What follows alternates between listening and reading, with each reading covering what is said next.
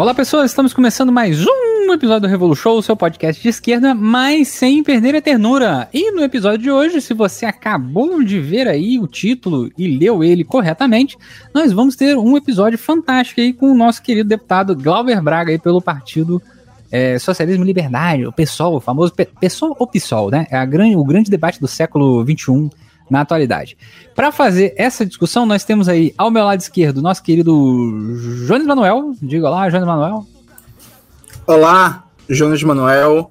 Quero dar bom dia, boa tarde, boa noite a todos os ouvintes do Revolu Show que se localizam no Brasil, na América Latina, no mundo e particularmente na China. É sempre um prazer inenarrável, indescritível e irrepetível estar aqui nesse maravilhoso podcast com vocês. Muito bom. E ao lado esquerdo, Glauber Braga. Glauber Braga aí, deputado, né, pelo pessoal e também advogado, né, Glauber? Quem é você? Para onde vem? Para onde vai? Que faz a vida além de tudo isso? Pô, que prazer estar aqui com vocês, Emiliano, Jones, que bom estar participando do Revolu Show. É isso, mas me formei, você sabe que eu me formei em Direito em, em 10 anos, né? Porque tranquei aí em umas 4, 5 campanhas eleitorais diferentes e fazendo militância política, acabei indo me formar em Direito em Brasília.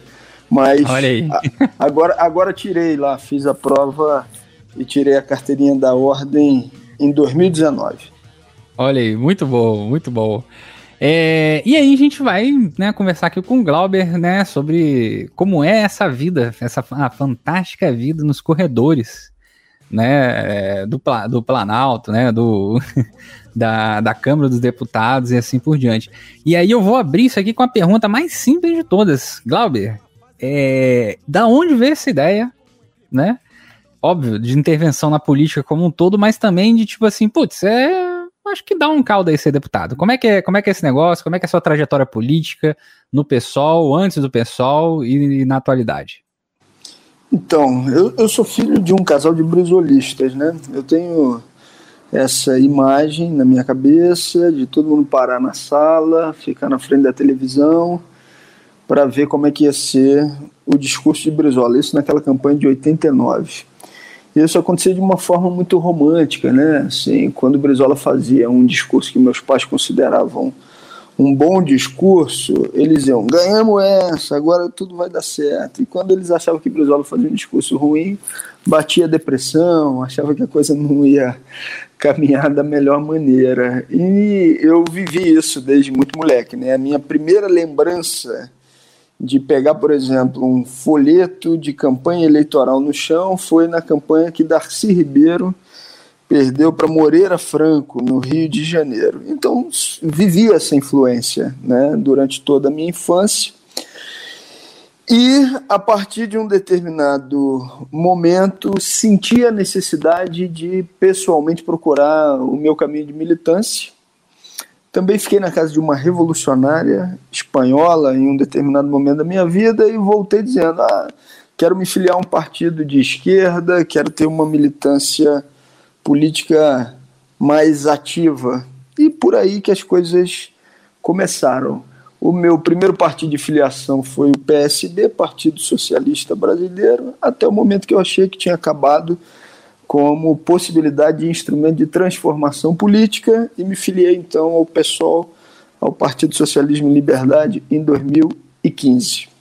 Ô Glauber, vê, tem uma coisa muito peculiar na tua trajetória política, que inclusive é um ponto fora da curva na dinâmica política brasileira. Né? Explicando um, um, pouquinho.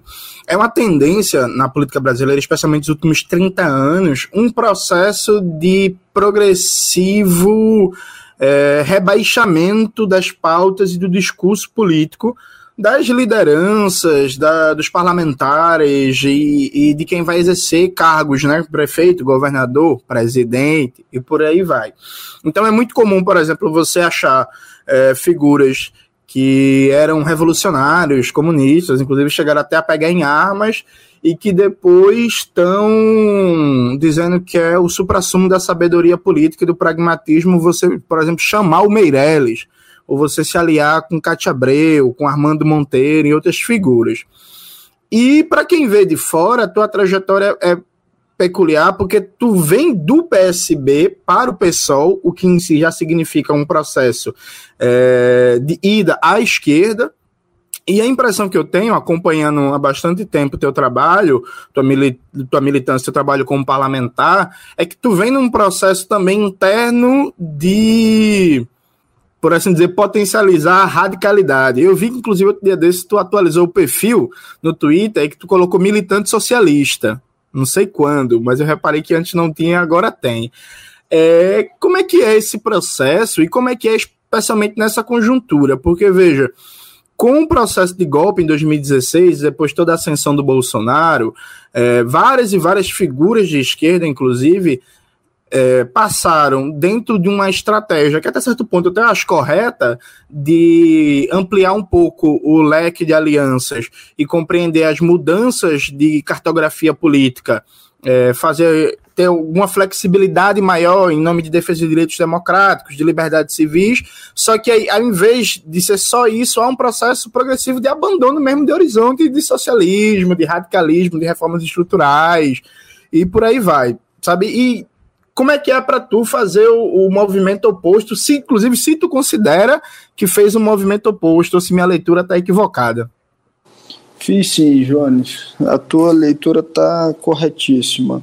Eu tô com 38 anos, então comecei a militância de uma maneira mais regular a partir dos 18, né? Então são 20 anos aí é, militando com regularidade. E de lá para cá, é, o que era presença num espaço mais moderado, que era a representação do, do PSB, evoluiu para considerar que aquilo não, não daria a radicalidade política necessária para a realização de uma alteração estrutural. É, eu fui muito atravessado durante toda a minha vida pela realidade de uma disputa real também que começou muito cedo, né? É, eu sou filho de uma nordestina de Natal, no Rio Grande do Norte, que foi para a região serrana do Rio, uma cidade chamada Nova Friburgo, que é a minha cidade natal, cidade considerada pela maioria uma cidade teoricamente conservadora.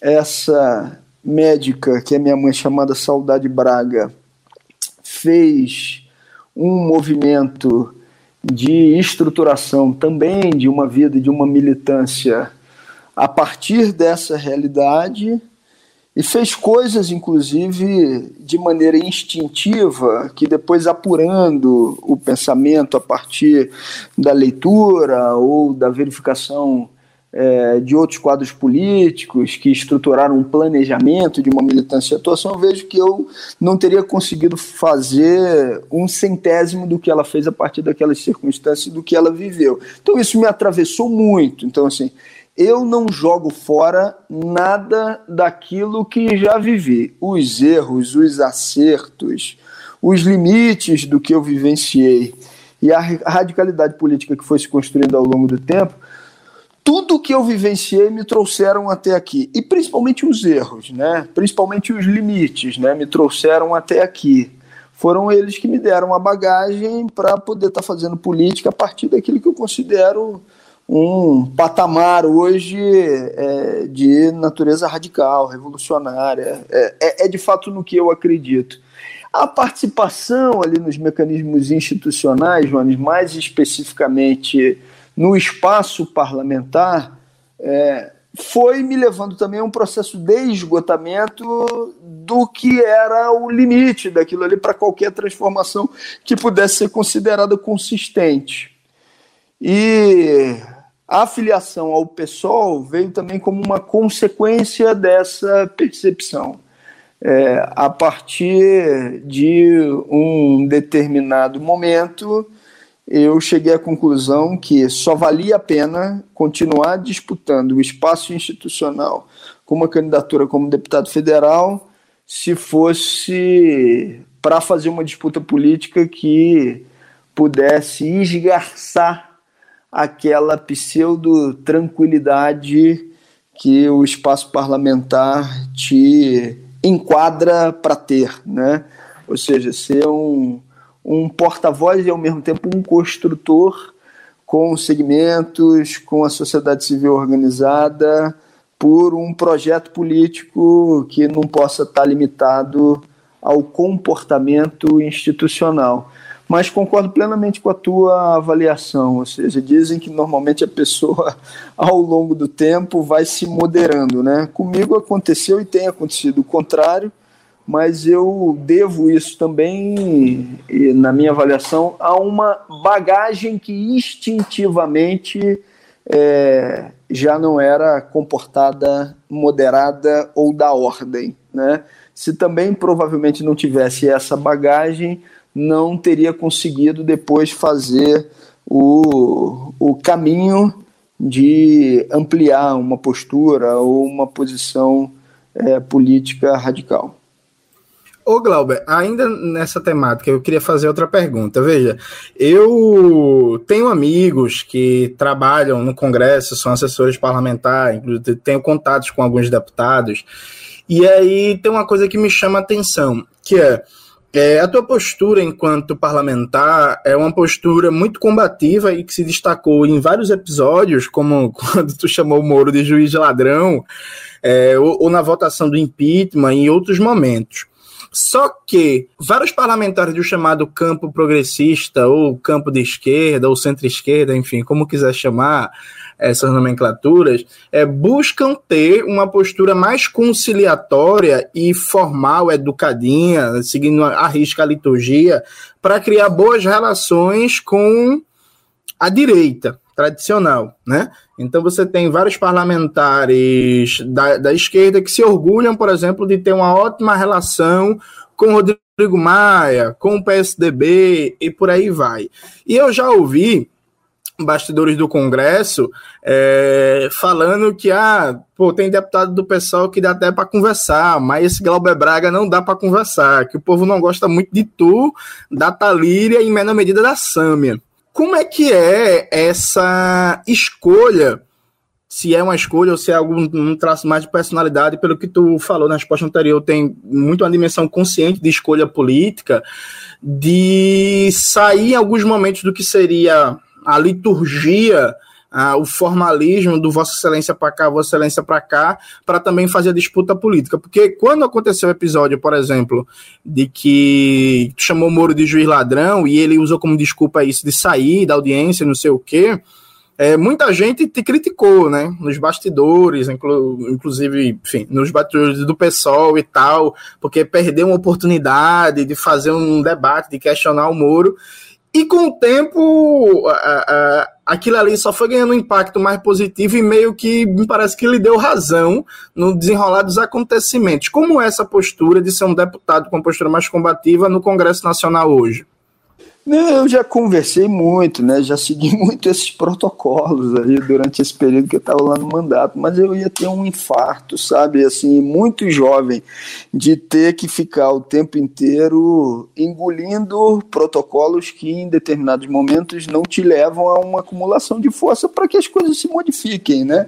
E aí houve uma opção política, de fato. Não é que você não tenha que estabelecer relações, fazer contatos dialogar com forças políticas diversas. Hoje, por exemplo, eu estava me mobilizando com trabalhadores dos Correios e com trabalhadores da Eletrobras e fazendo avaliação de deputado por deputado de um estado em específico e traçando uma tática de pressão sobre eles. Alguns de esquerda, outros de direita. Então, acho que essa é uma tarefa que não deixa de ser cumprida. Agora, tem uma mudança de foco tem quem queira exercer o mandato parlamentar para ser um eterno redutor de danos do sistema. Isso, na minha avaliação, não me cabe mais. Se eu for fazer isso, inclusive, eu vou fazer mal, porque eu vou fazer de má vontade.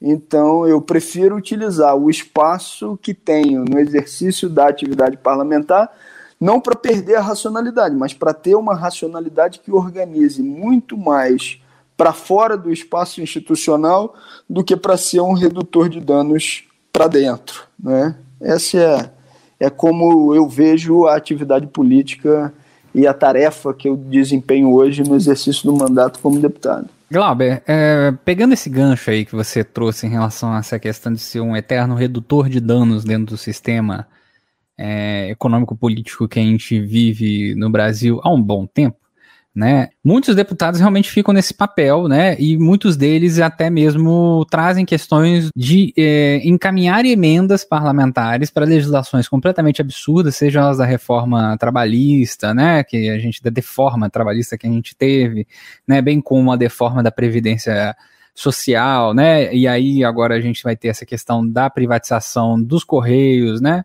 É, da Eletrobras, se, bom, se depender do Paulo Guedes de tudo que o Estado brasileiro toca, né, é, e que é patrimônio da população, do nosso povo, é, como é, assim, para você é, conseguir trabalhar com, com esses deputados é, em relação a essa perspectiva de sempre estar numa posição de redução de danos né? E você numa perspectiva mais radicalizada, mais radical, de, de querer discutir mais, de querer é, é, demonstrar que o que está sendo feito é um completo absurdo e não abrir mãos é, de princípios basilares, por exemplo, como a necessidade de, de um correio público, né, é, estatal, né, da população brasileira, ou das, dos, das conquistas trabalhistas, né, ou da previdência social, e não abrir mão de, desses princípios e é, é, ao mesmo tempo conviver com, esse, com essa perspectiva, assim.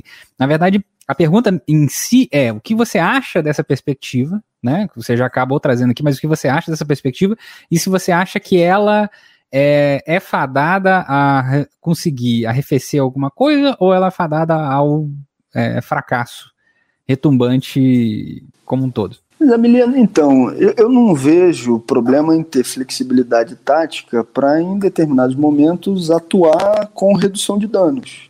Acho que o problema é quando isso vira a tua estrutura permanente de atuação. Porque o que impera no espaço parlamentar, né, do parlamento burguês, é a chantagem. E essa chantagem sempre faz com que aqueles que querem aprovar um projeto, por exemplo, da base do governo, eles trazem o que há de pior, colocam os chamados bodes na sala e te dizem: olha, se você não ceder, eu vou manter esse pior que está colocado aqui como bode na sala. E não falam exatamente desse jeito, mas é a prática que se repete. Ou se você quiser reduzir um pouquinho isso, se modere, né? Ou seja, aceite uma parte daquilo que eu estou colocando faça parte do jogo. Agora, por exemplo, está acontecendo isso nesse momento na Câmara. Os caras estão dizendo o seguinte: olha, a gente, se vocês continuarem fazendo obstrução nas matérias, a gente vai mudar o regimento interno para dificultar a possibilidade de obstrução. E aí, vocês têm que se adequar para poder garantir que o mérito da matéria X, Y ou Z possa estar tá sendo aprovada. Não dá para você embarcar nessa chantagem, porque se você estruturalmente vira isso, perde o motivo de ser de um mandato de esquerda no espaço do parlamento. Então acho que tem que reagir a isso. Se essa reação for coletiva, de um número maior de deputados, a nossa possibilidade de êxito de reação à chantagem também é maior. Mas em determinados momentos a gente fica no isolamento. O isolamento por si só ele é completamente ineficaz? Não, porque o isolamento ele pode ter também é, como consequência política você esgarçando aquelas relações, você tensionar a esquerda.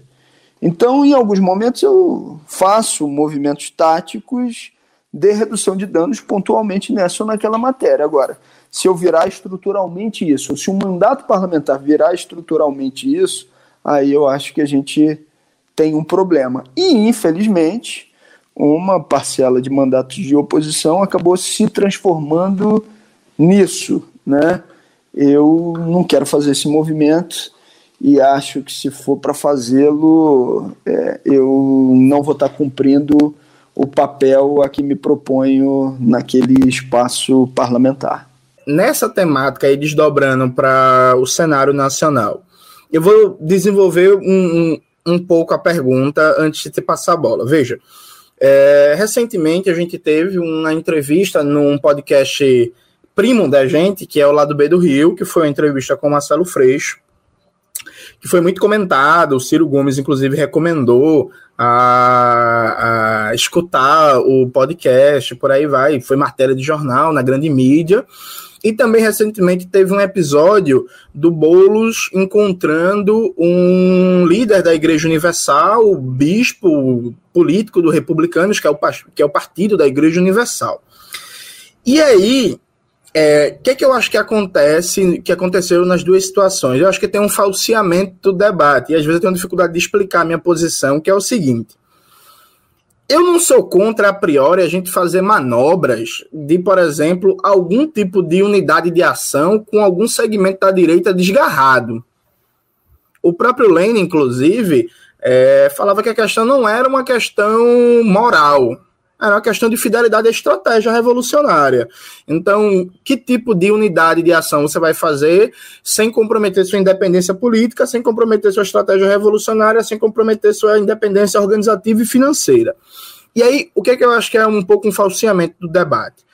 O Boulos, por exemplo, quando ele escreveu um textinho no Facebook, depois das várias críticas que ele recebeu ao encontro com o caba da, da Igreja Universal, ele descreve um pouco o protagonismo que é, a, que é a igreja, é, os setores da esquerda da igreja católica tiveram nos anos 80, né, a partir dos SEBs, comunidades eclesiais de base, fala do afastamento atual da esquerda é, das organizações religiosas, particularmente o cristianismo e dos evangélicos, e no final, o que, é que ele faz?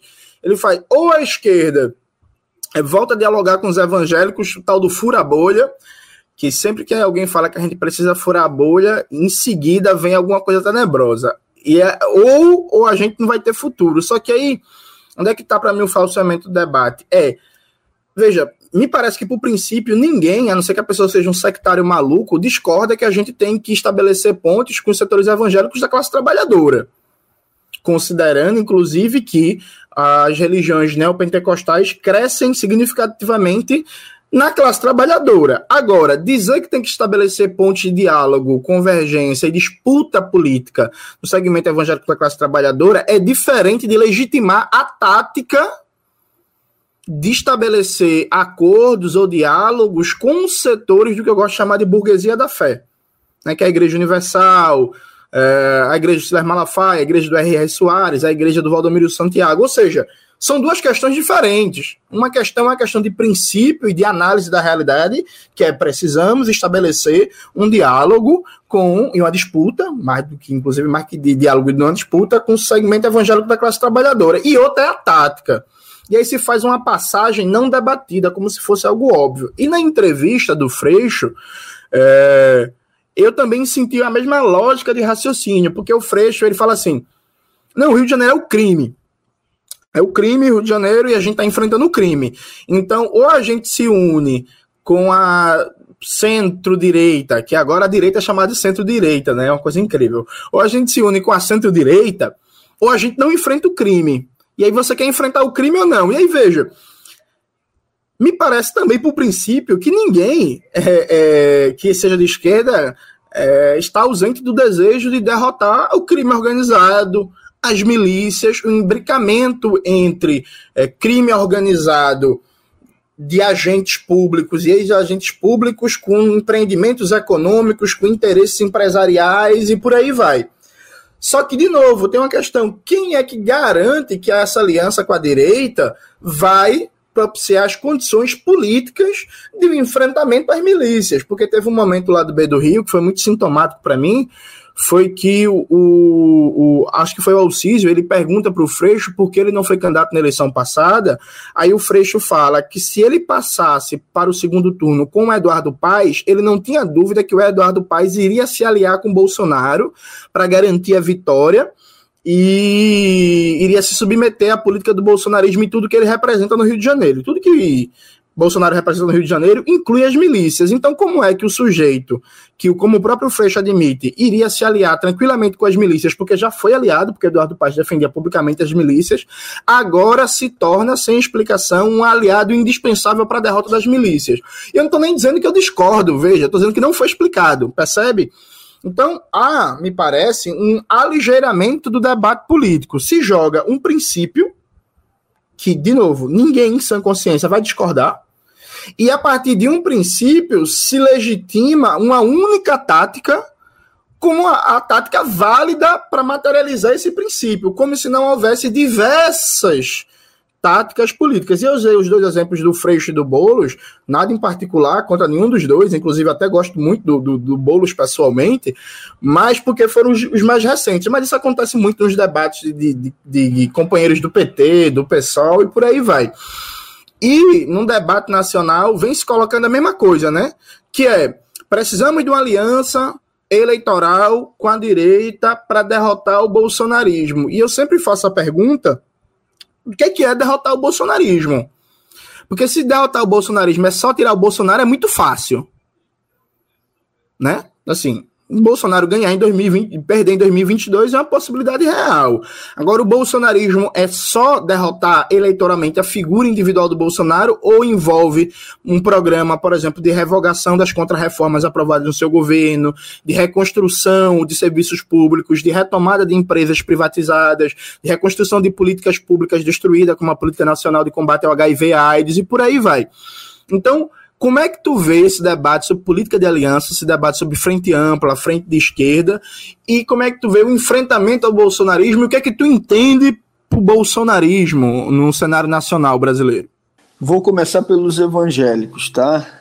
E nessa necessidade do que seja o processo de disputa da base evangélica trabalhadora.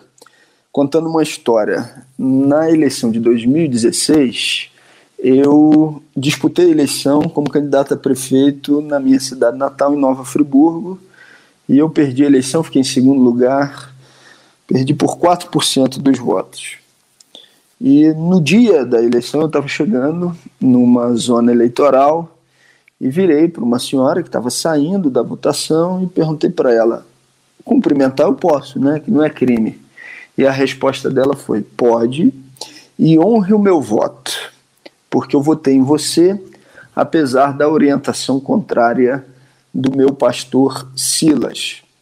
Silas Malafaia, durante o período da campanha eleitoral, ele tinha gravado dois vídeos falando aquele todo tipo de barbaridade e de mentira dos motivos que os evangélicos não deveriam votar em mim em Nova Friburgo. Estou contando essa história para ilustrar o que, que eu penso? Acho que figuras como Silas Malafaia e outros que se organizam para um projeto político, que é a mesma turma que estava debaixo da asa do Cunha, que hoje está debaixo da asa do Bolsonaro, ou em relação com ele, para dar sustentação ao projeto de poder, essas lideranças elas precisam ser enfrentadas, combatidas. A base da classe trabalhadora, que é evangélica, tem que ser por nós disputada. Por quê? Porque é uma realidade da vida política brasileira. E o estabelecimento desse diálogo é fundamental para que eu possa, inclusive, enfraquecer figuras e lideranças como Silas Malafaia e companhia. Agora, não adianta eu imaginar que vou conseguir fazer isso exclusivamente estabelecendo um diálogo no período da campanha eleitoral. Como é que eu vou dialogar no período da campanha eleitoral para desfazer um ataque ou uma mentira se essa pessoa tem o contato com essa liderança três vezes por semana? Então, acho que é fundamental, inclusive, para as nossas organizações, para quem milita na esquerda, o estabelecimento de espaços de rotina, tanto de acolhimento, de diálogo, de disseminação das nossas ideias. Eu acho que, inclusive, o projeto dos centros socialistas tem procurado também estar tá ocupando esse espaço. É uma realidade, por exemplo, que 70% da base militante do MTST é evangélica. Eu dialogava com uma companheira do MST da Bahia e ela dizia lá que na base era aproximadamente 40%. É essa base que a gente tem que procurar disputar. E aí eu vou para outra questão do que seria a representação dessa frente ampla, mas falando do mesmo assunto, ou pelo menos é, com elementos que são parecidos para essa discussão. Quem que a gente precisa prioritariamente conquistar para nossa posição para derrotar Bolsonaro e para fazer o enfrentamento ao bolsonarismo? Na minha avaliação, a gente viveu durante um período de mais de ano aquilo que poderia ser considerado um empate técnico. 30, um jogo de empate social, 30% apoiando Bolsonaro, 30% rejeitando o governo de Bolsonaro e 30 a 40% no meio do caminho, formando convicção ou avaliando o governo como regular. A gente então tem conseguido ampliar Aqueles que rejeitam o governo de Bolsonaro, algumas pesquisas dão mais 50%, outras dão 40%, e Bolsonaro tem perdido dos seus 30% e ido para 20%. Na minha avaliação, para que a gente consiga trazer uma parcela significativa daqueles que estão no meio do caminho, a gente tem que ter como prioridade de enfrentamento o ataque ao que é a agenda ultraliberal de desmonte do Estado nas suas garantias sociais, a política econômica aquilo que está fazendo com que mais de 100 milhões de pessoas não consiga saber se vai ter comida na mesa nas próximas 24 horas, segundo uma última pesquisa que saiu. Por quê? Porque, inclusive, os brasileiros, quando questionados se são a favor ou contra a aplicação dessa política, eles se manifestam majoritariamente contra. Então aí quando você vai perguntar, acabou de sair uma pesquisa aí em março, aquele poder 360, você é a favor da privatização de Correio? Pô, com a bomba midiática que coloca um dia inteiro dizendo que privatizar, privatizar, privatizar. Deu mais de 50% contra a privatização e 20% a favor. Ao mesmo tempo, quando você pergunta para a Eletrobras, o número é parecido. Quando perguntava para a reforma trabalhista, é parecido. Quando pergunta se Bolsonaro trabalha para o rico ou trabalha para o pobre, a maioria do povo diz que ele trabalha prioritariamente para o rico. Então, quando a gente abre mão de disputar essa base social, acho que a gente está cometendo um gravíssimo equívoco. E esse é o problema da aliança com a direita liberal que se fantasia de centro também. Porque a direita liberal que se fantasia de centro se une com a extrema-direita, com o governo Bolsonaro, num bloco de fato para implementação e aprovação dessa agenda de desmonte. E quando a gente não estabelece uma diferença evidente com essa turma, a gente passa a ser considerado a mesma coisa que eles. Então não é uma questão exclusivamente principiológica, tá certo? É uma questão prática, ou seja, qual é a questão prática? Da base social que prioritariamente a gente está procurando disputar. Quando a gente traz exclusivamente o elemento, que eu não estou falando que não é importante, democrático ou das liberdades democráticas, sem acoplar essa discussão com o que é a discussão de natureza econômica, a gente perde força no enfrentamento ao próprio bolsonarismo. Então, assim, resumindo, Jones, a minha posição em relação ao tema que você traz. Entre disputar a Suzana Vieira para ela deixar de ser lavajatista ou disputar e dialogar com o povo da Baixada Fluminense, da Zona Oeste do Rio de Janeiro, das camadas e das regiões populares, eu não pensaria duas vezes e não penso. A prioridade tem que ser fazer a disputa naquela parcela da população que já votou contra um projeto de direita, mas que no Rio de Janeiro, por exemplo, nessas últimas eleições, votou com Bolsonaro. A Baixada Fluminense, por exemplo, tem uma presença numericamente expressivíssima assembleiana. Votava com a esquerda. A partir é, da avaliação que fazia dos programas do benefício para sua própria vida, é, a direita como inimiga, nessa última votou em Bolsonaro. Eu quero, na verdade, é poder dialogar prioritariamente com essa base, ou seja, se tem alguma reconquista que precisa ser feita, num trabalho de base mais consistente, é esse. Essa é a minha opção política. Por isso que eu acho a defesa do que seria a frente amplíssima um equívoco, porque isso nem é eficaz para derrotar Bolsonaro ou para fazer enfrentamento ao bolsonarismo é. Muito bom. É, Glauber, aproveitando assim que você falou dessa questão da base, É, e ao mesmo tempo você tocou aí na questão dos centros socialistas, eu queria que você falasse um pouco mais sobre eles, assim, como é o funcionamento, é, da onde surgiu essa ideia e quais são as perspectivas aí de, de expansão, por exemplo. Pô, maravilha. Em dezembro, Zamiliano, eu estava ali olhando as notícias e vi o professor Alisson Mascaro numa manchete do 247, onde ele falava: ah, fica nessa discussão sobre a vacina, mas na hora de sucatear o SUS, a direita liberal faz a mesma coisa que a extrema-direita. Aí eu pedi, liguei lá, pedi o telefone dele, falei, professor, podemos fazer uma live para falar sobre isso? Ele, ah, vamos lá, pô, bacana. E no decorrer do bate-papo, numa live que a gente fez no Instagram, eu fiz uma pergunta imaginando aquela conversa de camaradas que já tinha a resposta, né? E ele é, subverteu completamente, me deu um nó, né? Porque eu falei assim, professor, nós temos 30%, o Bolsonaro tem 30%, tem 30% no meio do caminho, tem que priorizar a economia para trazer para o lado de cá, é isso mesmo? Aí ele virou para mim e falou, não, tudo bem, mas ultimamente, tão preocupado quanto o que sai do megafone, eu tenho preocupado da gente ter o megafone. E aí a gente foi é, evoluir essa conversa. Mas como assim, professor e tal? E aí ele trouxe a ideia dos centros socialistas, Imediatamente a gente achou que as nossas energias tinham que estar colocadas nessa tarefa. A gente achou, inclusive, que era uma lacuna que existia na nossa atuação de presença nos territórios de maneira mais organizada, que era um papel importante e que podia dar a dinâmica de compatibilizar tese, programa com a prática política, vida real, contradições. E foi isso que nós fizemos. A gente já estava fazendo um diálogo de planejamento do mandato, incorporou a ideia dos centros socialistas no nosso planejamento também.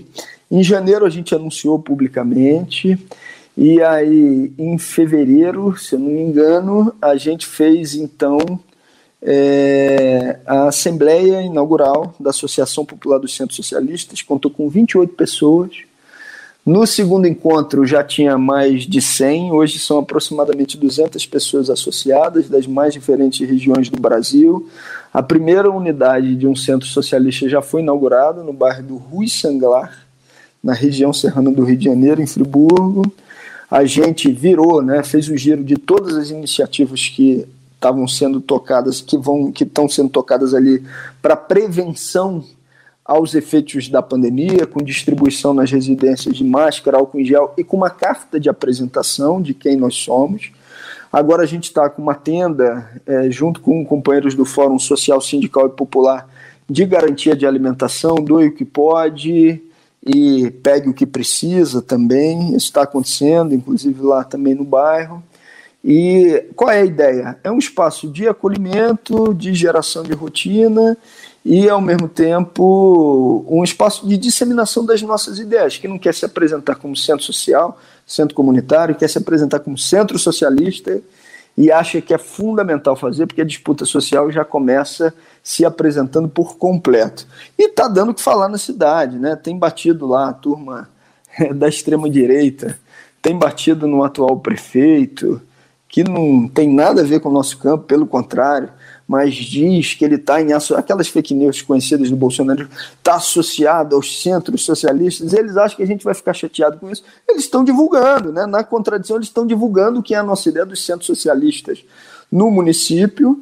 Isso está sendo bem bacana. A gente tem reunião ordinária pelo toda segunda, segundo sábado de cada mês, onde a gente começa com uma discussão, com apresentação é, de formação e depois a gente entra para os pontos operativos é, do nosso encontro. Vamos inaugurar o segundo centro socialista em Sobradinho, no Distrito Federal, no dia 1 de maio, e já estamos com a estruturação para poder também ter em breve a inauguração um em Pernambuco, os camaradas em Pernambuco, inclusive, viu, Jones, dialogaram sobre essa possibilidade de fazer no interior, né?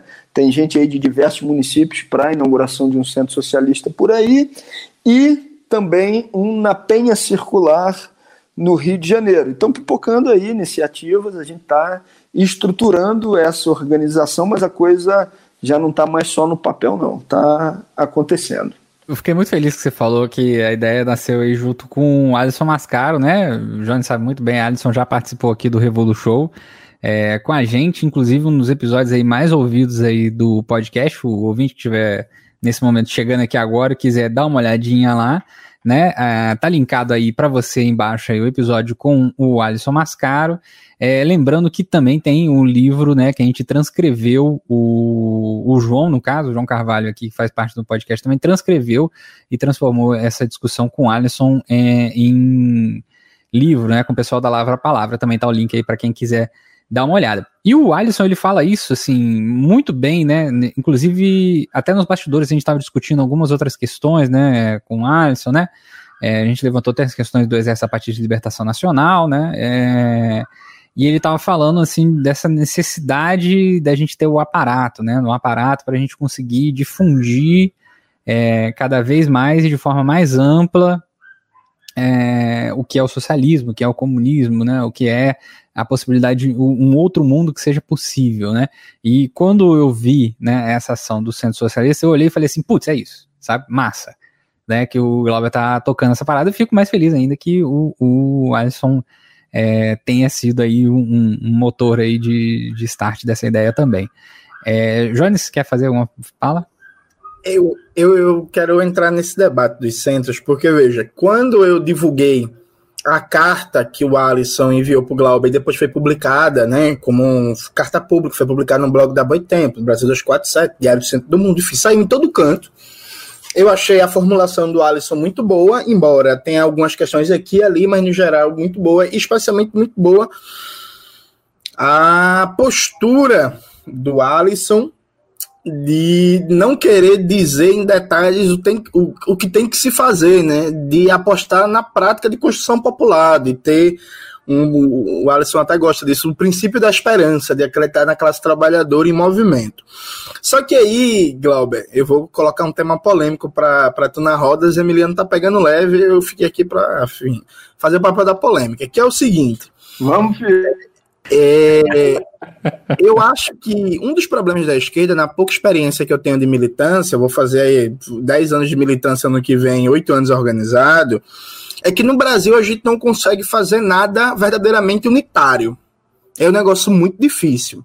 Diferentemente de outros países da América do Sul, como Argentina, como Bolívia, como Venezuela, em que você vê construções unitárias muito mais sólidas, aqui no Brasil as tentativas ou têm vida efêmera ou simplesmente não saem do papel.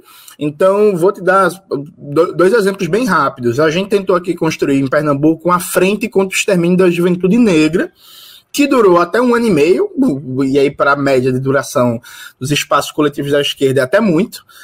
Conseguiu fazer algumas ações, só que acontece uma dinâmica que se repete, que é ninguém bota muita força na construção, porque as pessoas. É, existe um, um, um certo receio recíproco, que é assim. Não, meu irmão, não vou botar muito espaço, muita força nisso, não. Não vou concentrar muita militância, muito dinheiro, muita estrutura, não.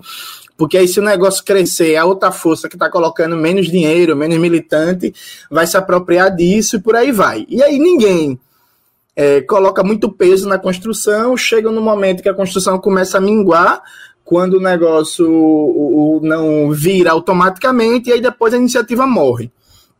Eu vi isso acontecer com a Frente Povo Sem Medo, com a Frente Povo Sem Medo, que, ao meu ver, só existe hoje no papel enquanto frente, sabe? Não tem mais a dinâmica de frente que teve entre 2015 e 2017, e aí, enfim, algumas pessoas vão ficar chateadas com isso, mas para mim, na prática, a Frente Povo Sem Medo precisa ser refundada. Eu vi isso acontecer com a Frente de Luta pelo Transporte Público aqui em Recife, eu, eu vi isso acontecer com a FIP, a Frente Independente Popular, vi isso acontecer com a Frente contra o Extermínio da Juventude Negra, vi isso acontecer com um espaço que a gente teve aqui em Pernambuco, muito bom, que era o, os espaços, o Espaço Socialista, que era um espaço de debate, de reflexão, de troca de informações suprapartidário, para agregar stalinista, trotista, maoísta, anarquista, a porra toda que fosse anticapitalista, conseguiu durar ainda dois anos, só que depois morreu também, implodiu e por aí vai. E me chamou muita atenção que quando eu divulguei o texto do professor Mascaros e falando da importância da iniciativa, os primeiros comentários que apareceram foram: ah, mas isso não é novidade. Ah, mas isso já existe. Aí apareceu militante de organização X postando o link. Não, a gente já faz isso. Aí militante de organização Y. E no meu post no Twitter, eu até comentei isso no meu grupo de amigos, ficou engraçado, porque ficou uma espécie de competição de vários militantes de várias organizações dizendo o quanto eles já fazem isso, sabe? E sem entender a importância de espaços de construção coletiva que somem forças das organizações e que sejam para além das organizações, ainda que, o que é normal, né? Existe a disputa ali dentro, por, sei lá, por militante, por influência, mas uma disputa que seja saudável e que não imploda a construção coletiva. Eu acho que outro exemplo significativo disso no campo cultural é que quando começou essa febre de documentários sobre o golpe de 2016, a gente teve três documentários de orientação mais ou menos petista, um documentário reacionário, um documentário semi-reacionário, que não era abertamente reacionário, e não teve documentário com a visão da esquerda marxista. Porque a gente não se une para fazer porra nenhuma. Assim como a gente não consegue ter nenhuma editora marxista, por exemplo, de alcance nacional minimamente unitária, né? A maior editora, inclusive, do Brasil de esquerda é a Boitempo, que é uma empresa privada. E só dá certo porque é empresa privada, porque se fosse gerida pelas organizações já tinha rachado. É como é que está sendo essa construção de vários militantes, diversas correntes, diversas perspectivas, diversos partidos, organizações nos centros socialistas? E como é que vocês pensam em tentar impedir que essa dinâmica, que a meu ver é recorrente na esquerda brasileira, se repita, o negócio tem um gás no início, na expectativa de vai crescer, vamos tirar alguma oportunidade aí, e depois o negócio vá morrendo e, e sendo implodido pela, por eventuais disputas fratricidas internamente. Jones, então, primeiro eu acho que todas as outras iniciativas que já vinham sendo tocadas e que são importantes, elas têm que ser lembradas. Eu procuro fazer isso, inclusive, sempre nos nossos encontros, né? Como, por exemplo, as comunas, que são tocadas pelas brigadas populares. Nós não temos nenhuma intenção de estabelecer uma competição em relação a iniciativas que já existam. Pelo contrário, a gente quer disputar o espaço vazio, né, para que esse tipo de iniciativa se multiplique nos mais variados municípios que já existem é, no Brasil e que não tem algum tipo de iniciativa que seja parecida com essa. Né? Então, acho até que a gente pode se ajudar, se articular, isso é uma necessidade, inclusive.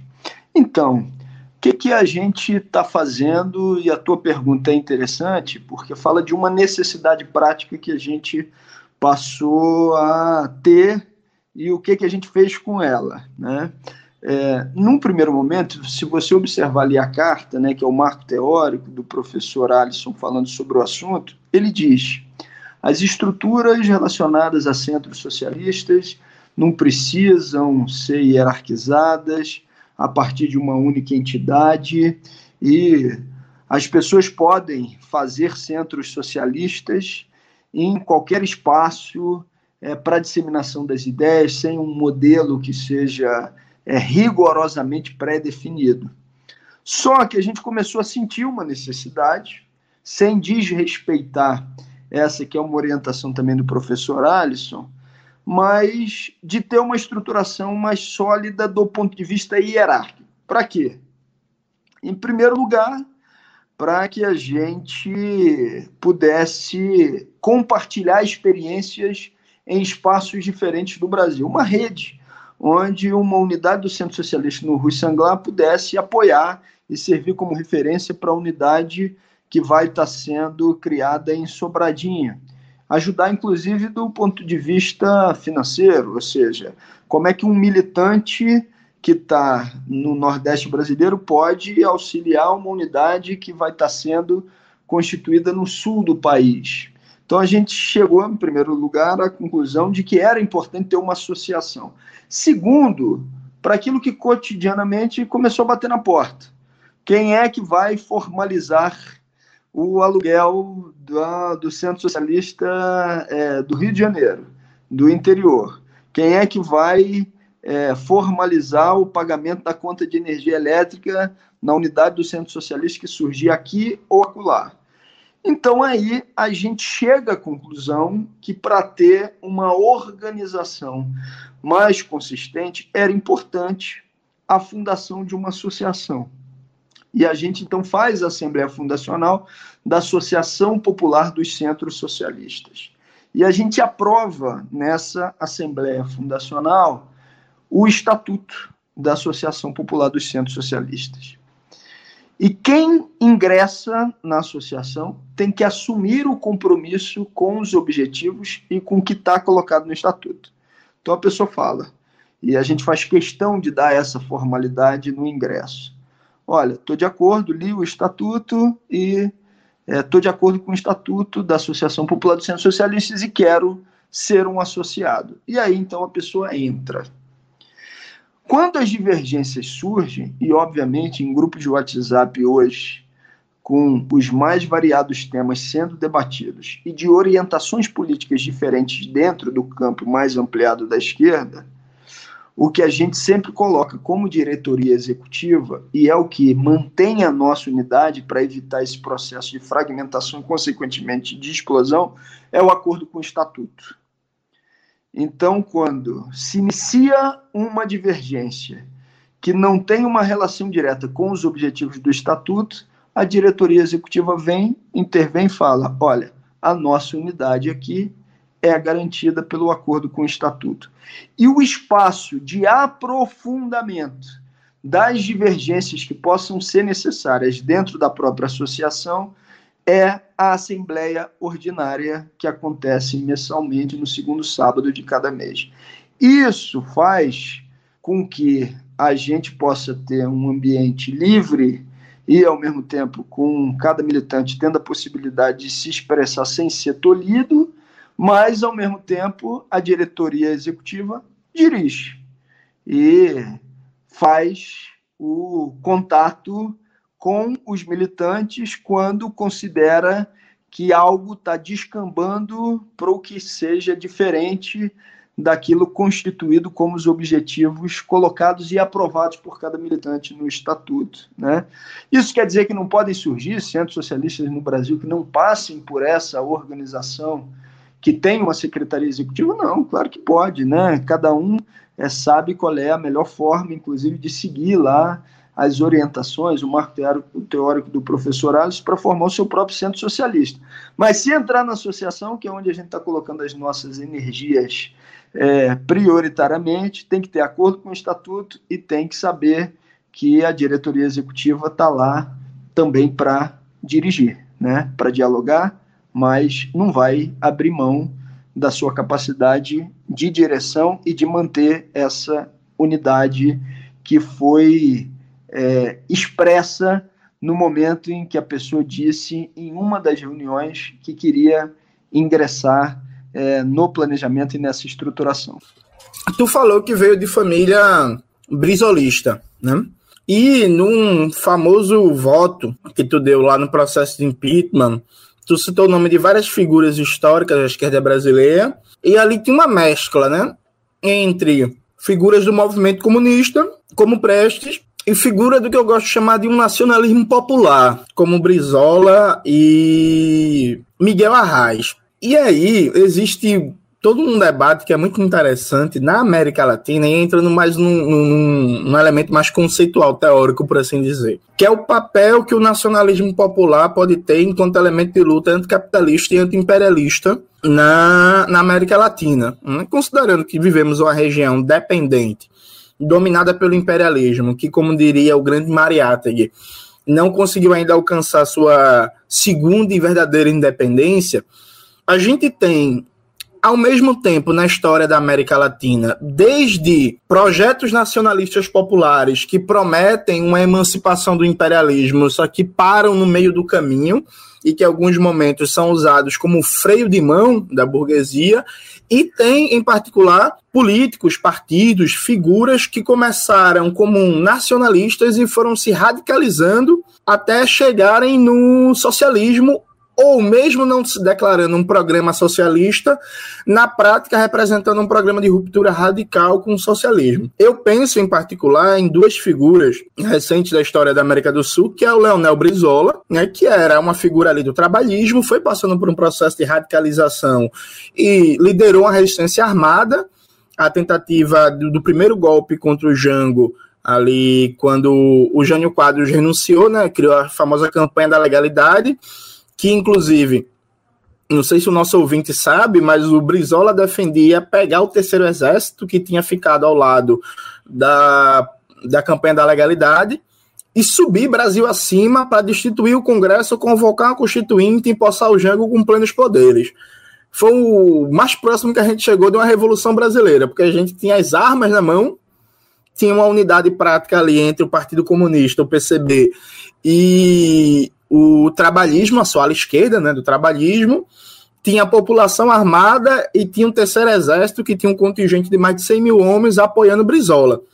O quanto, por exemplo, o terceiro exército iria se manter fiel até o fim num processo de radicalização política, numa guerra popular prolongada, fazendo homenagem ao nosso amigo João Maoísta, do Rio Grande do Sul até Brasília, é, enfim, uma coisa em aberto. Mas, inegavelmente, o Brizola representou ali uma radicalização muito importante e chegou no pós-golpe, a ser colocado junto com Che Guevara como as duas figuras mais perigosas para o imperialismo na América Latina.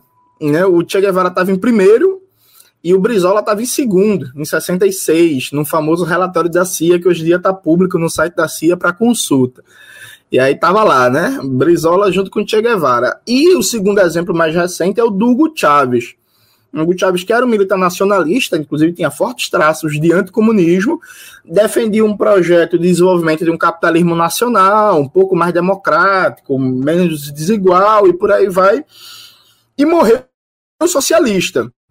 Morreu, inclusive, com um projeto muito avançado, assim, é, é, a última fase de Chávez, em que ele falava do Estado comunal, nossa senhora, é muito mais radical do que 90% do que a gente tem no Brasil. E tu tem essa veia, me parece, na tua comunicação muito forte de uma ideia de um nacionalismo popular, ainda que eu nunca vi, nunca tenha visto tu reivindicando, por exemplo, um título como esse, não defende nacionalismo popular, defende nacionalismo revolucionário, mas tu tem uma identidade forte com figuras como Hugo Chávez, com Brizola, com Arraes, com Lamarca e por aí vai. Como é que tu pensa, é, tanto do ponto de vista mais teórico e prático, essa questão nacional no capitalismo brasileiro e se tu desenvolve uma reflexão próxima, inclusive, do nosso amigo em comum, o Milton Temer, que também tem uma coisa muito forte com o nacionalismo, é muito simpático a ideia de um nacionalismo popular revolucionário que cria as condições para um, uma transição socialista. Sim, essa essa simpatia, essa aproximação é real. E tudo que me leva a, a admirar, por exemplo, o que foi a estruturação do modelo venezuelano ou bolivariano, é porque os enfrentamentos nas etapas diferentes que o Chaves tocou é, não abriu mão em momento algum de procurar um processo de integração de fato verdadeiro e reivindicar essa que era a necessidade de uma articulação latino-americana para se contrapor o que é a disposição imperialista de nos fazer de quintal, né? Então eu fico vendo algumas iniciativas que hoje ainda existem, com toda a dificuldade de serem tocadas, foram tentadas naquele período e foram iniciadas. Né? Eu cheguei lá, Jones, é, há alguns anos, na Amazônia brasileira, onde essa é uma história interessante. Teve lá o, um, um exercício militar na Amazônia brasileira chamado Amazon Log, né? E era Peru, Colômbia, Brasil e mais um país, agora não me lembro, com a presença de representantes das Forças Armadas dos Estados Unidos. E aí é, eu liguei para o Ministério da Defesa e perguntei naquela época o seguinte: me diga uma coisa. Vocês estão fazendo um exercício militar na Amazônia brasileira com a presença das Forças Armadas dos Estados Unidos. Eu acho que não tem problema, então, um deputado brasileiro ir lá e participar como observador, então, do que está acontecendo, né? E ele ah, deputado, o avião está cheio, mas se você chegar lá, se você for, a gente recebe. E acabou que a gente conseguiu e foi, participou do exercício, e eles de fato receberam, acompanharam, né? e a gente fez uma disputa, inclusive política pública, do que era a representação do que estava acontecendo ali. Muitos desses generais hoje que compõem o primeiro escalão do governo de Jair Bolsonaro eu conheci lá, entre eles o Pazuello, que me chamou a atenção na época o como que o Pazuello mais jovem falava é, de maneira a ordenar ou até sem as formalidades que existiam entre os demais, com outros é, generais que, como ele, estavam participando do exercício, ele é responsável pelas situações operacionais. Mas por que, que eu estou dizendo isso tudo? Né? É, voltando à sua pergunta. Quando eu chego lá para participar de um exercício militar como esse, quem é que estava é, fazendo uma reportagem alternativa ao que ia ser divulgado pela grande mídia? Era a repórter, a jornalista da Telesul, né? Estava lá fazendo uma, uma contraposição ao que iria ser colocado como fato pela mídia hegemônica. Quem é que propôs? Quem é que articulou? Quem é que trabalhou para que esse instrumento que pode ser considerado banal é, nos dias de hoje mas quem é que fez o esforço para que isso se efetivasse? Foi o Chávez, né? foi o presidente da Venezuela. Quem é que, naquele momento, né, é, foi e fez uma disputa na base das Forças Armadas, desfez um golpe colocado e partiu para um processo de recuperação dos recursos naturais venezuelanos, quando a gente tem etapas sucessivas de expoliação na América Latina dos nossos recursos e sendo solidário a outros países da América Latina contra as intervenções e boicotes imperialistas que fazem com que embargos econômicos sejam dados como fato. Foi também, foi Hugo Chávez, foi a Venezuela. Então, Jones, respondendo a sua pergunta, né, eu acho que esses movimentos, essas estruturações têm sim uma importância relevantíssima para a nossa formação política e do projeto que a gente pretende que seja anti-imperialista de relação e fortalecimento da América Latina. Eu sou um socialista. Se você me perguntar, Glauber, você reivindica o que é esse nacionalismo popular? Eu reivindico essas experiências históricas que se contrapuseram ao imperialismo e que não abriram mão de uma articulação popular para a defesa dos nossos povos, para que a expoliação não fosse dada como algo natural. Então, essas articulações que se deram a partir da vida real e que não é, se deixaram dominar ou enquadrar por aquela que era a força majoritária, ou das elites locais, ou das corporações internacionais, em articulação com outros estados, para que a gente fosse quintal, e se insubordinaram e não se submeteram e se dispuseram a organizar uma reação, uma articulação popular, eu acho que tem sim um papel importante para tudo que a gente vai fazer daqui para frente e tem também um papel, sem dúvida nenhuma, importante aqui no atravessamento também da minha formação. Agora, se você me perguntar, mas o que, que você é? Eu sou um socialista. Glauber, mais, duas coisinhas. É, ano passado, teve uma situação muito curiosa, né? A deputada Talíria Petroni, que é de uma organização, a Comuna, a Comuna não, desculpa, o Subverta, que é uma tendência externa do pessoal, que é uma organização socialista, ecossocialista, que, enfim, reivindica a Trotsky, a Quarta Internacional, ela fez uma homenagem a Lênin, né? Como é natural de quem é, enfim, uma organização socialista. E aí fez uma publicação ali no aniversário de Lênin, para o aniversário do líder da Revolução Russa, Revolução Russa importante na história e tal. E aí isso foi suficiente para sair uma matéria no The Intercept Brasil é, falando que a esquerda elogia ditadores. E aí foi muito bom que o exemplo da esquerda que elogia ditadores era um tweet da Talíria Petroni é, é, é elogiando Lênin e um post meu tirado de contexto é, é, em que eu falo que na revolução as pessoas morrem e que isso, enfim, é, é assim toda a revolução na história, a revolução burguesa, a revolução socialista, e nas revoluções burguesas ninguém deslegitima isso, que não existe revolução pacífica e tal. Aí isso foi suficiente para me chamar de totalitário, stalinista, por aí vai.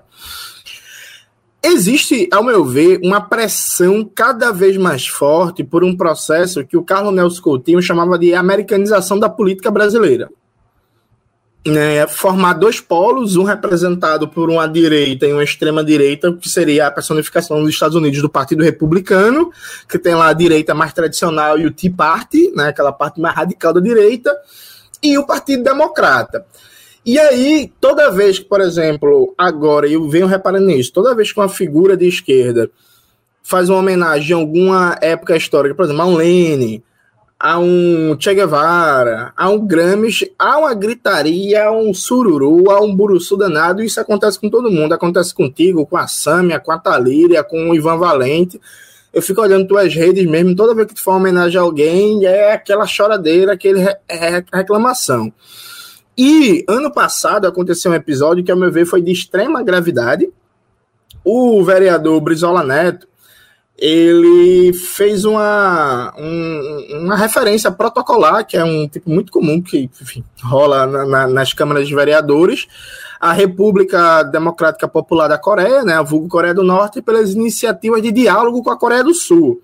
Coisa que, inclusive, muita gente do mundo todo fez. A, a, as Coreias chegaram a ser indicadas para concorrer ao Nobel da Paz, ambas, a do Norte e a do Sul pelas conversações de paz, né? Porque oficialmente a guerra não acabou lá, tá? Tem só um amistício.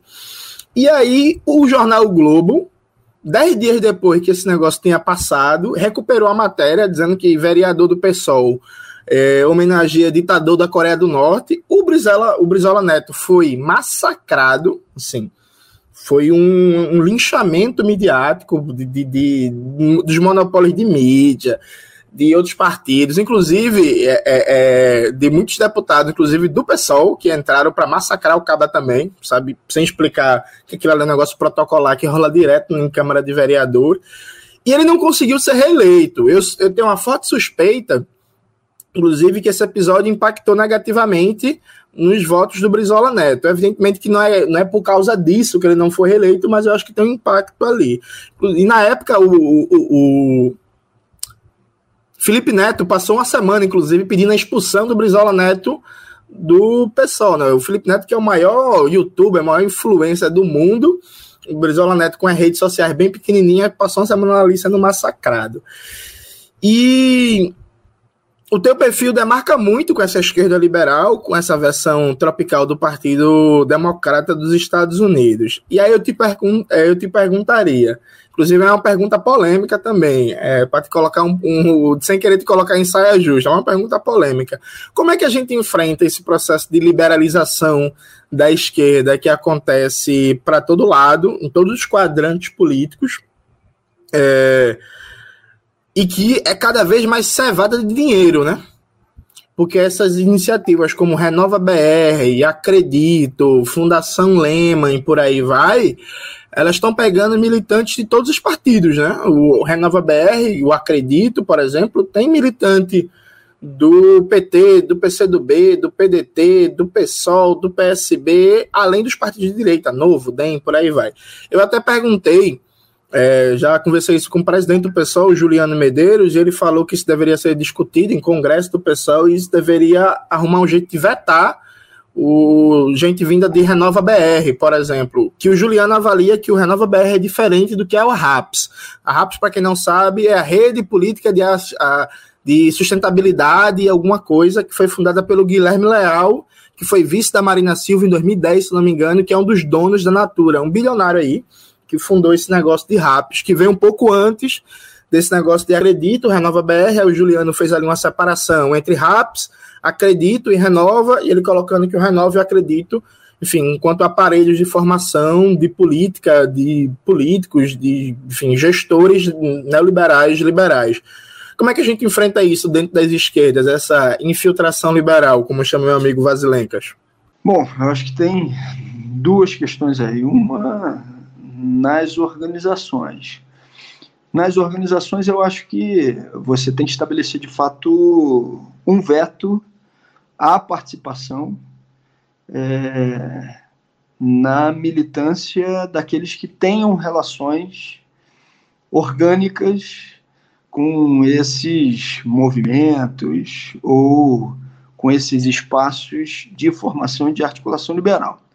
Ah, isso quer dizer que alguém que já tenha passado por lá necessariamente tem que ser vetado? Não, não estou dizendo isso porque, inclusive, quem passou por outras organizações e que procurou é, radicalizar as suas posições, ir à raiz das questões, ter a oportunidade de assumir o compromisso com as bandeiras e com o programa da sua organização futura, normalmente você só vai para outra por conta das contradições da sua organização anterior.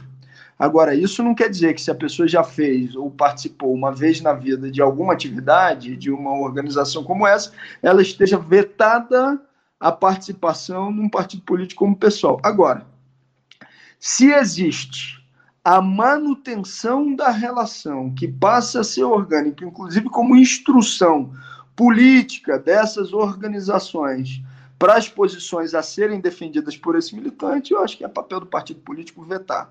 O pessoal tem os seus espaços de instância, vai ter oportunidade de fazer essa discussão é, no seu congresso partidário, mas eu acho que esse seja o caminho, ou seja, não dá para ter duas orientações que sejam divergentes, cumprindo programas que sejam também diferentes ou orientações no caso de uma organização que não tenha programa. Segundo, acho que é fundamental a gente fazer o debate político enquadrando essa turma e fazendo a denúncia e demonstrando todos os movimentos que eles fazem de unidade com a extrema-direita para aplicação de uma mesma agenda. Né?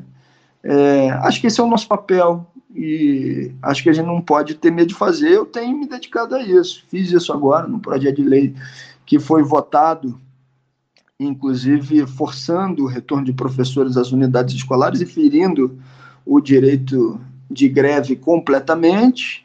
E aí fiz questão de botar lá o Renova BR, a turma da bancada Lema, eles se doeram, vieram responder. E aí, quando se doeram, vieram responder, deram a oportunidade do enquadramento passar para um outro patamar, inclusive falando diretamente o nome deles que vieram para fazer a discussão, né? Então, acho que a gente deve fazer esses dois movimentos. Numa organização socialista, os assédios de organizações liberais com militância que siga orientada por eles deve ser vetada nas organizações, nas nossas organizações, e do ponto de vista da disputa política, acho que eles têm que ser denunciados para não se fantasiarem de centro quando formam um bloco de fato com a extrema-direita em determinados momentos, ou principalmente naqueles momentos que são a da estruturação ou da colocação em prática da agenda ultraliberal de desmonte, como acabou de acontecer também com a votação da autonomia do Banco Central.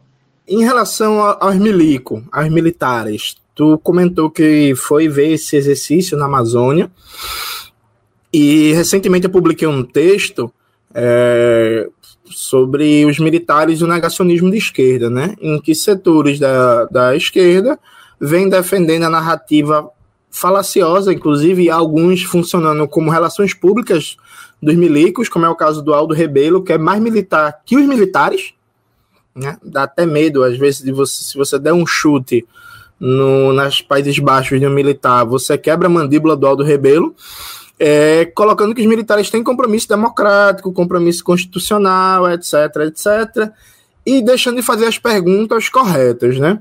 E aí, nesse texto, meu objetivo era debater o que eu considero um perigo, que é um grande pacto de esquecimento nacional, né? Que é a ideia do, ó, vamos derrotar Bolsonaro 2022, deixa esse negócio de punir, o, de punir os responsáveis pelo genocídio no Brasil para lá, Vamos esquecer isso.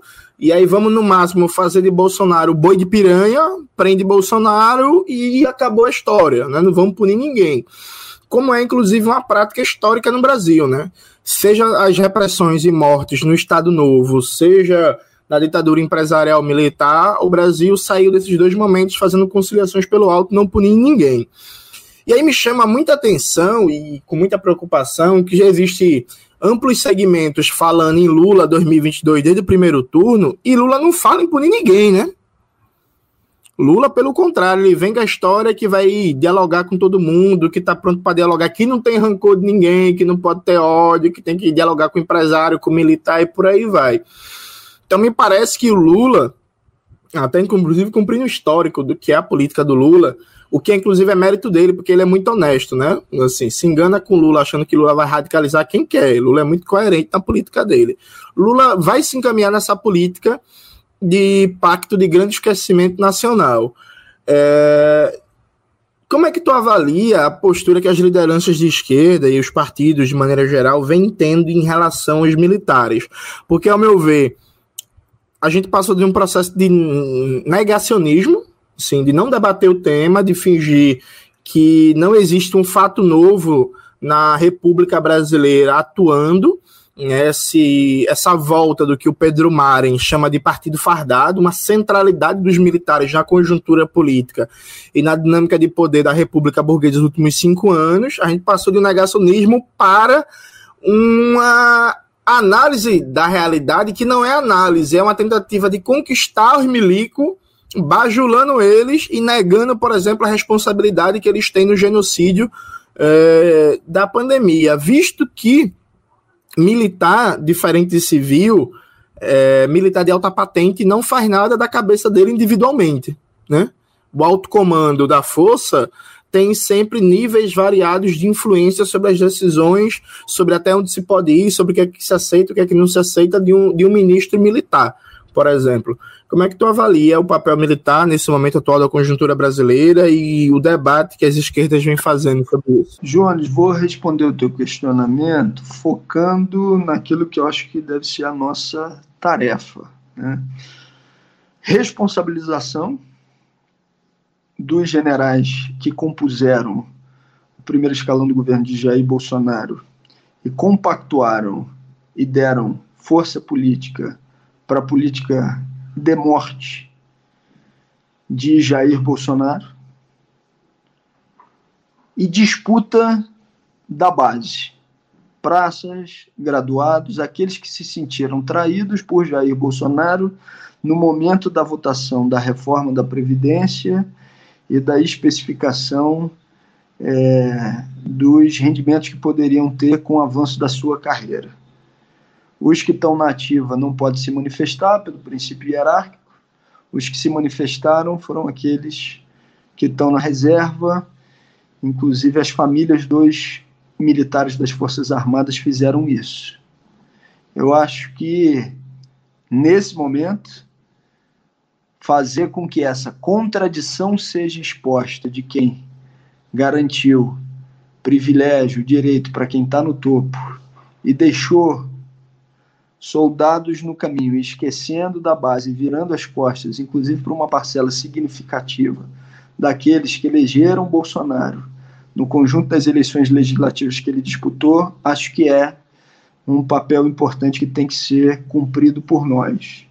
Dizendo isso, eu quero concordar contigo que a gente nem pode negligenciar a primeira tarefa, e não entrar em qualquer tipo de pacto que não leve a esse processo de responsabilização, diminuindo a força política daqueles que deram sustentação à ação bolsonarista, a ação de Bolsonaro no governo, e, além disso, a gente não pode também deixar de fazer uma disputa como se fosse algo menos relevante, ter a possibilidade de dialogar com uma parcela das Forças Armadas principalmente daqueles jovens meninos que estão lá no desempenho da sua tarefa, que precisam e que precisaram não se manifestar a partir do princípio hierárquico, mas que podem ter, por parte da esquerda, e na minha avaliação, devem ter uma sinalização de valorização nas suas tarefas e funções, indicando o que é a representação da contradição bolsonarista que lhes virou as costas. Para mim, essas são as duas tarefas prioritárias. Pergunta básica, veja, eu não quero debater 2022 porque eu, eu vou ser muito sincero, eu estou muito incomodado porque 2021 parece o ano que não começou. A gente, tá, a gente tá numa dinâmica que é 2020 2022. Porque ninguém fala 2021, né, porra? Tá é foda. porque a gente tá em 2020.1, entendeu? É, é, é, porra, todo mundo só fala 2022, em aliança, em debate, quem vai apoiar, e o primeiro turno, em pesquisa eleitoral, e é Lula, e é Ciro, e papapá, e briga, e não vai, e vai para lá. Mas enfim, como o debate está colocado, infelizmente, é inevitável não perguntar, é, Glauber, qual é a tua expectativa para 2022? Se tu já tá, começou a pensar nisso, é, tu vai concorrer de novo a deputado, tem outros planos, não pensou nisso ainda, e como tá vendo o cenário eleitoral, e vou de novo fazer a pergunta meio saia justa, né? É, eu participei no final de semana agora de um seminário do PT, da Fundação Perseu Abramo, que foi aberto para as pessoas de outros partidos, outras organizações, né, para debater a luta pelo socialismo hoje. Aí foi bem interessante, tava eu, a, a galera do próprio PT, o Manuel Dias, do PDT, a. Eu esqueci o nome da deputada, acho que é Lindsay, Lind... enfim, desculpa, eu esqueci o nome dela. Ela foi prefeita da Bahia, depois eu lembro. Enfim, que era do PSB. É Lindsay da Mata. Ela mesmo, uma figura muito doce. É, e tava o Valério Arcari, né? Representando o PSOL. Valério Arcari, que para quem não conhece, é da resistência, que é uma tendência interna do PSOL. E aí o debate era a luta pelo socialismo hoje, mas entrou no debate eleitoral e o Valério defendeu apoiar Lula desde o primeiro turno, né? E aí já tem setores do teu partido, do PSOL, que estão nessa ideia de Lula desde o primeiro turno. Lula, Lula, Lula, inclusive a própria movimentação do Boulos de se colocar como candidato a governador do estado e sair da disputa presidencial é claramente um gesto para tentar conseguir o apoio do PT, né, para lançar candidatura estadual, para o apoio, enfim, na disputa do governo estadual de São Paulo, coisa que eu acho que inclusive não vai acontecer, que o PT não vai abrir mão de um palanque em São Paulo com Haddad, outra figura, como Padilha, mas tudo bem. E aí são duas perguntas em uma, né? A primeira pergunta é, tu já tem posição nesse debate que está rolando internamente dentro do PSOL, se é Lula desde o primeiro turno, se sim, com que condições, se tem condições, se não tem, se não, por quê. Até porque, mesmo considerando que o pessoal esse ano tem congresso, né? Se eu não me engano, está marcado para outubro, e eu imagino que, se minha memória não me falha, no congresso vocês definem se vão ter candidato próprio ou não. Então, enfim, é, é uma questão. E segundo, como é que tu está pensando na continuidade da tua entre aspas, carreira política institucional, né? Porque, enfim, ser militante é para a vida toda, mas, enfim, quanto parlamentar, como é que tu está pensando no teu futuro? Jones, então, o indicativo de Congresso é setembro, mas a decisão sobre o rumo de 2022 do PSOL deve ser tomada só na conferência eleitoral que acontece no próximo ano. Qual é a tese que eu defendo?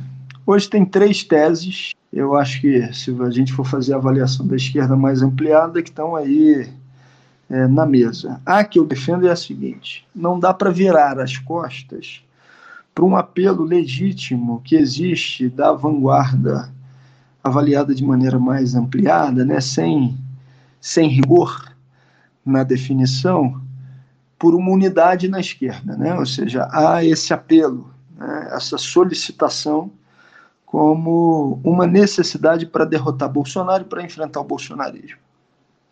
Ao mesmo tempo, para não se virar as costas, alguns acabam fazendo a defesa da tese da frente amplíssima. Durante aqui o, o papo, eu já tive a possibilidade de explicitar que essa, nem de longe, é a posição que eu defendo. Eu defendo que seja importante a apresentação de uma pré-candidatura e que os outros partidos da esquerda que queiram fazer, que o façam. Só que se dialogue verificando a possibilidade da construção de uma plataforma comum, que a gente reforce durante todo esse período as nossas posições políticas, do que seja um programa de fato de esquerda que tenha como linha de corte o enfrentamento à aplicação da agenda ultraliberal, que une Bolsonaro, a extrema-direita, e a direita liberal fantasiada de centro. Então, nessa tentativa da construção do que possa ser uma plataforma comum, o que vai acontecer é que alguns podem ou tendem a defender uma aliança com uma parte dessa direita liberal. Na minha avaliação, tem que ser estabelecido um limite prévio. Nessa mesa de discussão, não cabe Dória, não cabe Huck, não cabe Moro, não cabe Maia, não cabe Eduardo Paes.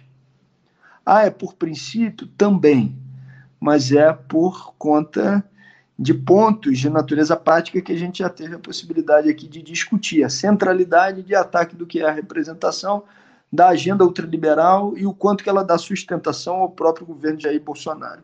A prioridade número um tem que ser derrotar Bolsonaro? Sim, com certeza mas isso não se faz abrindo mão de véspera com um ano de antecedência da defesa dos nossos programas, do nosso programa, das nossas teses. Por exemplo, eu acho inconcebível, na construção de uma plataforma como essa, não ter uma defesa objetiva de um referendo revogatório do conjunto de privatizações que eles estão operando nesse momento e os desmontes do Estado brasileiro nas suas garantias sociais, como, por exemplo, PEC 186, Emenda Constitucional 95. Isso tem que estar numa plataforma de esquerda. Eu acho que numa plataforma como essa é importante discutir o que seja, por exemplo, a lei do pleno emprego, o Estado como empregador de última instância, o emprego não ser um favor do patrão e ser um direito que amplie, inclusive, as condições de que esse trabalhador consiga acumular força é, no processo de disputa que é permanente com o capital. Eu acho que não é possível tentar acenar para a direita e não ter a necessidade de um imposto sobre grandes fortunas, imposto sobre lucros e dividendos, que só quem não cobra é o Brasil e a Estônia, a possibilidade de ampliação da alíquota sobre herança. Nesse ponto em específico, a gente não está falando nem de um ponto revolucionário de um programa. A gente está falando de algo pontual que boa parte dos países do mundo já fazem. Eu não considero que seja natural a gente ter hoje no Brasil mais de 6 milhões de pessoas, mais de 6%, 6,6% e 11 milhões de pessoas analfabetas e que não se constitua um grande plano nacional de superação do analfabetismo, sabendo que o enfrentamento vai ter que ser feito ao setor privado. Eu não vejo como razoável você não fazer enfrentamento ao que seja o setor privado de saúde, que no período da pandemia fez com que a gente tivesse mais alguns bilionários fazendo com que as suas fortunas se multiplicassem a partir daquilo que eles fazem, que é um enfrentamento com o setor público para sucatear, para enfraquecer o SUS, para que eles possam estar é, recebendo pacientes que para eles são, na verdade, clientes. Porra, programa de saúde da família no território brasileiro, sem que a gente possa ter ele universalizado, isso tem que estar no programa de esquerda. Quem tem relações com o setor privado de saúde não vai querer colocar isso na mesa. Não vai querer a ampliação exponencial dos impostos, da taxação do setor privado de saúde. Eu acho que isso tem que estar no programa de esquerda. E por aí vai. Então, assim, respondendo a tua pergunta para não fugir dela. Eu acho que o objetivo de uma candidatura de esquerda e de uma candidatura socialista é procurar construir um programa que seja popular, não sectário e radical. Ao mesmo tempo, você não faz uma articulação de plataforma comum com aqueles que estão no mesmo espaço político que você, necessariamente, ou que correm na mesma raia. Mas mesmo se abrindo para esse diálogo, tem que ter limitação. Para mim, a limitação é que não cabe à direita liberal fantasiada de centro para fazer essa discussão.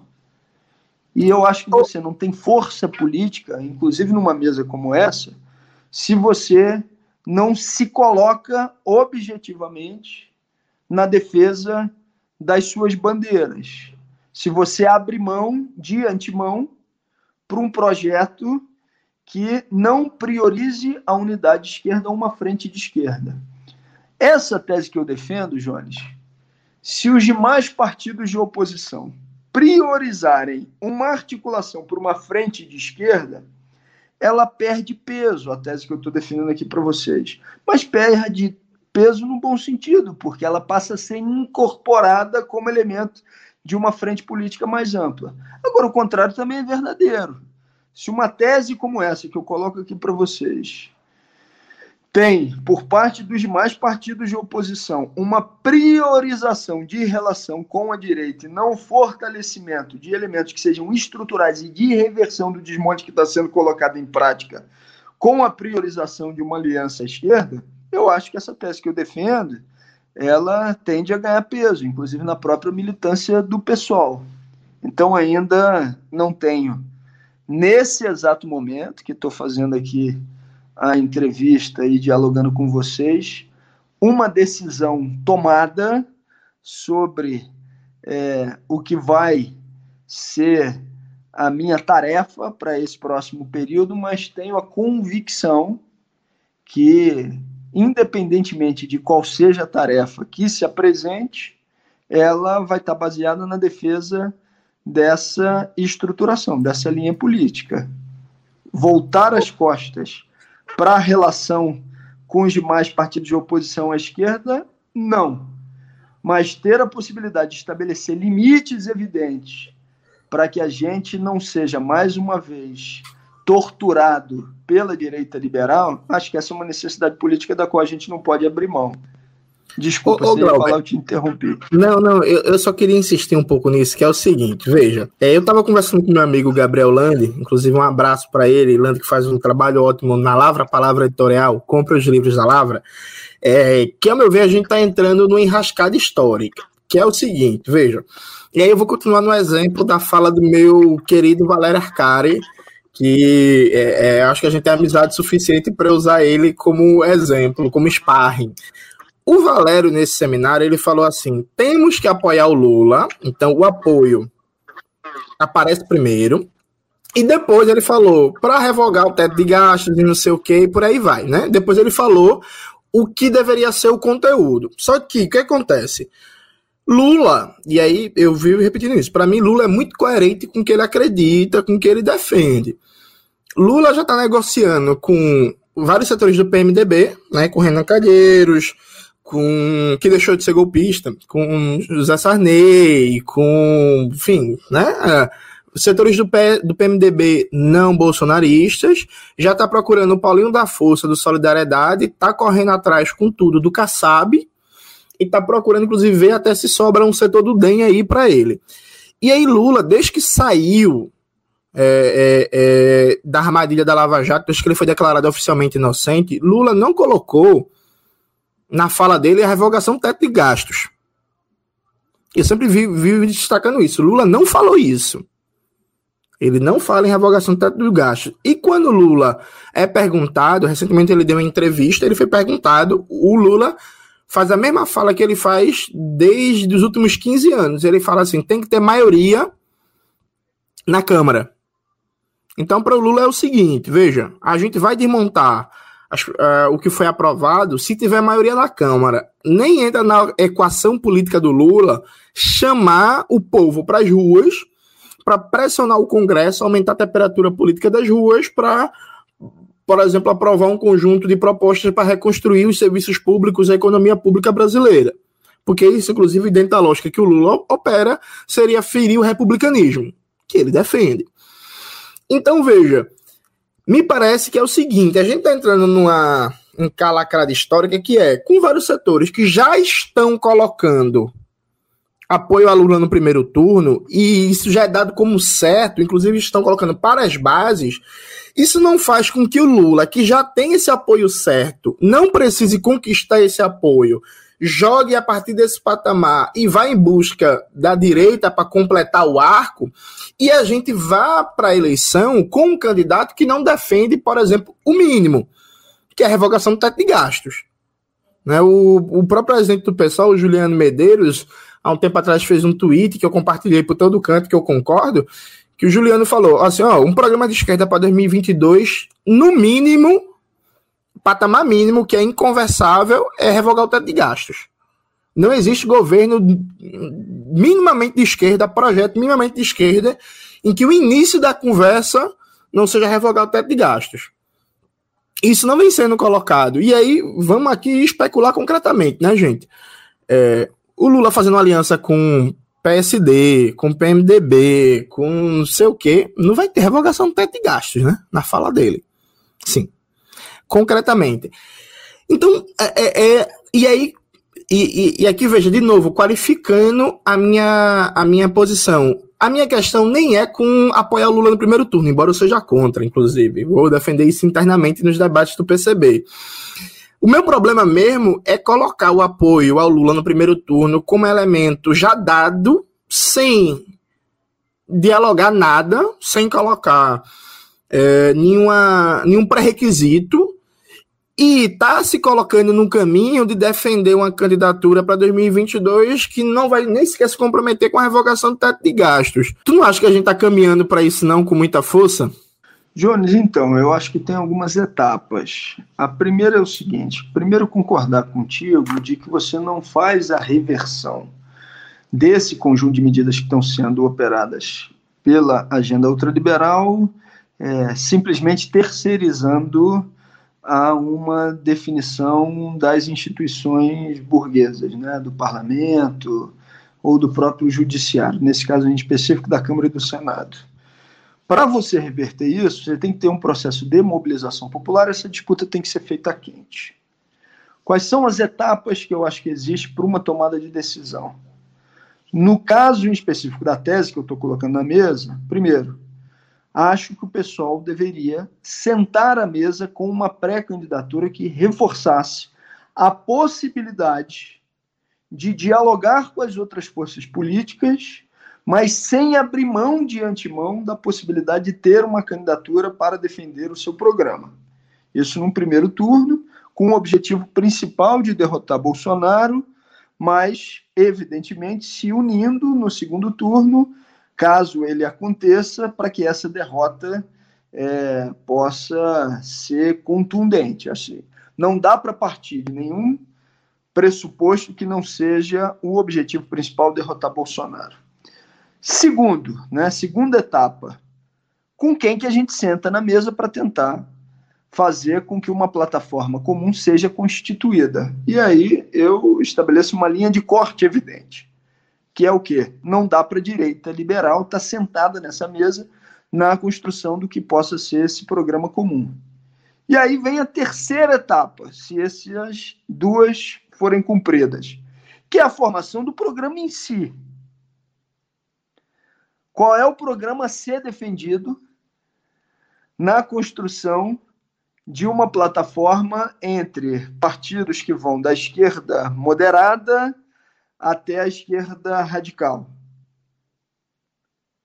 Se houver, por parte da maioria dos partidos, um indicativo que queira prioritariamente disputar a direita, dificilmente se chegará a um programa comum ou a uma plataforma comum, melhor dizendo, para disputar as eleições. Agora, e se isso vier a acontecer? Se houver por parte da militância social da militância dos partidos políticos, uma pressão para cima dos seus representantes nas mais diferentes instâncias para um reforço a um programa que seja de esquerda. Dá para construir, então, uma candidatura no primeiro turno? Se isso vier a acontecer, eu acho que é possível. Por que, que eu acho que ainda tem um espaço aberto para que essa discussão aconteça? Porque se eu dissesse que isso não acontecerá de maneira alguma, eu estaria dizendo que não confio ou não acredito que as militâncias que normalmente estão à esquerda das direções tenham um papel de influência e de pressão sobre as suas próprias organizações para que a gente venha a apresentar, discutir, dialogar e defender uma frente ou um programa que seja de fato de esquerda. Ah, se isso não for possível, se isso não for possível, eu acho que é fundamental ter uma força política no cenário eleitoral brasileiro, no primeiro turno, que fale sobre todos esses temas que a gente dialogou. Eu também acho e concordo contigo e com o Juliano que, no mínimo, a gente tem que falar do processo de revogação, não só da emenda constitucional 95, mas do conjunto das privatizações e desmontes que foram tocados tanto na ponte para o futuro do governo Temer, quanto na ampliação da agenda ultraliberal de Bolsonaro e Guedes. Isso é o mínimo para a gente ter é, a defesa que é necessária para uma reversão que seja consistente desse cenário dramático que a gente está enfrentando de uma política que é de sucateamento e de passar a boiada no meio de uma pandemia, com tudo aquilo que a gente tem vivenciando e se aproveitando da pandemia com milhares de pessoas mortas, como está acontecendo no Brasil, para a operação de uma agenda que é de maldade política mesmo, né? Ou seja, é gente ruim que está operando isso, que sabe que isso está sendo gerador de fome para as pessoas e para as famílias, mas está um pouco se lixando para isso. Ou seja, a esquerda não pode abrir mão de fazer uma defesa pública minimamente, isso é o mínimo do mínimo, de reversão daquilo que está sendo operado como fato. Se não fato, isso pode ser revertido desde que a gente aposte numa disputa a quente com mobilização popular evidente. Muito bom. É, vamos encaminhar para os finalmente? O que, que você Bora. acha? Vamos embora. Apareceu todo mundo aqui. Deixa eu aparecer também para ficar ah, a Paloma trabalhando aqui no fundo. é, é, é... Então vamos encaminhar aqui, acho que para os finalmente aqui desse lindo, maravilhoso podcast, porque a gente tem já aí uma hora e quarenta e poucos minutos com a ediçãozinha aí, vai reduzir esse valor, obviamente, né? Mas é óbvio, eh, normalmente, Glauber, não se preocupe, a edição no máximo vai acontecer, a gente vai perder um minuto, né? Ou dois minutos, que a gente sempre publica praticamente tudo na intro, a gente tira ali uns cacoetes, né? Uns arrotos, uns barulhinhos estranhos que não devia estar no lugar para a gente deixar as coisas ficarem tão feias quanto elas não parecem. É, e eu vou aqui para os finalmente com vocês, para finalizarmos a nossa discussão aqui com o Glauber e com Jones Manuel e comigo, né, Zamiliano, que sempre se esquece de se apresentar em todo podcast e acaba virando o homem com a voz agradável do podcast do Revolu Show, né, quando as pessoas me encontram por aí. É, então vamos aí a essa finalização eu vou começar com o Jones, vou passar para mim, e a gente finaliza aí com o Glauber é, dando seu olá e seu tchau para a galera e a sua avaliação final. É, Jones Manuel, dali. Então, primeiro quero agradecer ao Glauber, foi muito bom esse bate-papo aqui da gente no, no Revolu Show.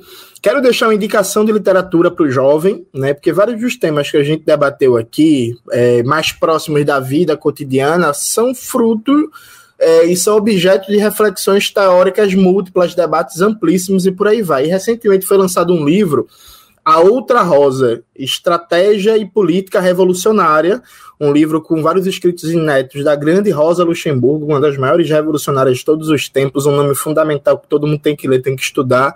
Esse livro foi lançado pela Lavra Palavra Editorial, tem um prefácio de um homem muito lindo, de um homem muito bonito, né, um prefácio de qualidade, uhum. e não vou dizer quem é o homem, não diga. Não, não vou diga. dizer, é surpresa. E nesse livro tem um texto que eu acho muito bom para pensar esse debate que a gente fez sobre frente, sobre que é um programa de esquerda, um programa radical, um programa revolucionário, não sectário, que ao mesmo tempo consiga dialogar com as amplas massas, que é a crise socialista na França. Vocês precisam ler esse negócio antes de morrer, a crise socialista na França. Então, recomendo muito que vocês procurem esse livro. E recomendo muito também a gente pensar com serenidade e com calma, porque veja eu entendo que a gente está num momento desesperador e o que muitas pessoas querem é só um alívio. Né? Um alívio desse momento que a gente vive, qualquer coisa que não seja a brutalidade do bolsonarismo pode parecer uma grande conquista. Mas a gente chegou nesse buraco porque ao final da ditadura empresarial militar, na ideia de que a gente precisa só se livrar desse monstro e depois a gente vê, o ovo da serpente foi plantado. Né? É, é, importante, porque veja, se fala muito de Trump, de uh, uh, Erdogan, de Vitor Orbán na Hungria, etc, etc, fazendo uma, uma análise a nível, por assim dizer, mundial do que é o bolsonarismo, tudo bem, análise válida, acho legal, importante. Agora é importante pensar que o bolsonarismo nada mais é do que os fantasmas e as reminiscências de um entulho autoritário da ditadura empresarial militar e dos elementos mais racistas, violentos, antipopulares e antinacionais da burguesia brasileira, do seu sistema político que a gente nunca enfrentou. Porque a gente já teve um Bolsonaro um pouquinho mais educado no governo de São Paulo, chamado Paulo Maluf. A gente já teve deputado que foi eleito com nome, o número era o nome de o número de pessoas massacradas no Carandiru que ele foi responsável.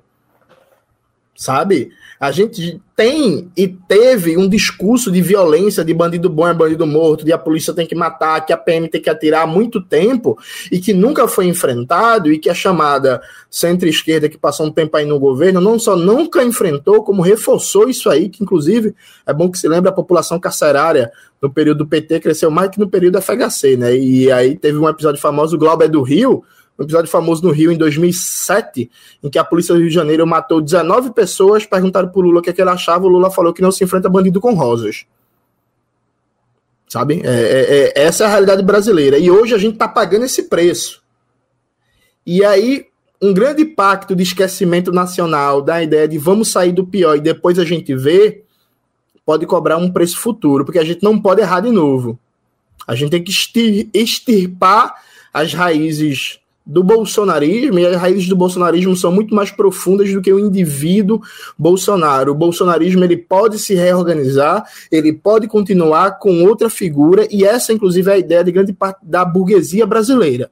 É um bolsonarismo sem Bolsonaro, um bolsonarismo educado, clean, fino, negócio elegante, um sotaquezinho francês, uma coisa meio uma mistura de FHC com Paulo Guedes, e segue o barco. E a gente não pode deixar isso acontecer, senão a gente vai estar sacrificando o futuro da classe trabalhadora e o futuro do nosso país. Então, calma, não sejam emocionados, respirem e pensem muito, porque as nossas decisões políticas de hoje têm influência decisiva. Se daqui a 20 anos, para os nossos filhos, o do Glauber já está a caminho, o meio dos Emiliano ainda não, Ainda não, né, Zano? Mas não.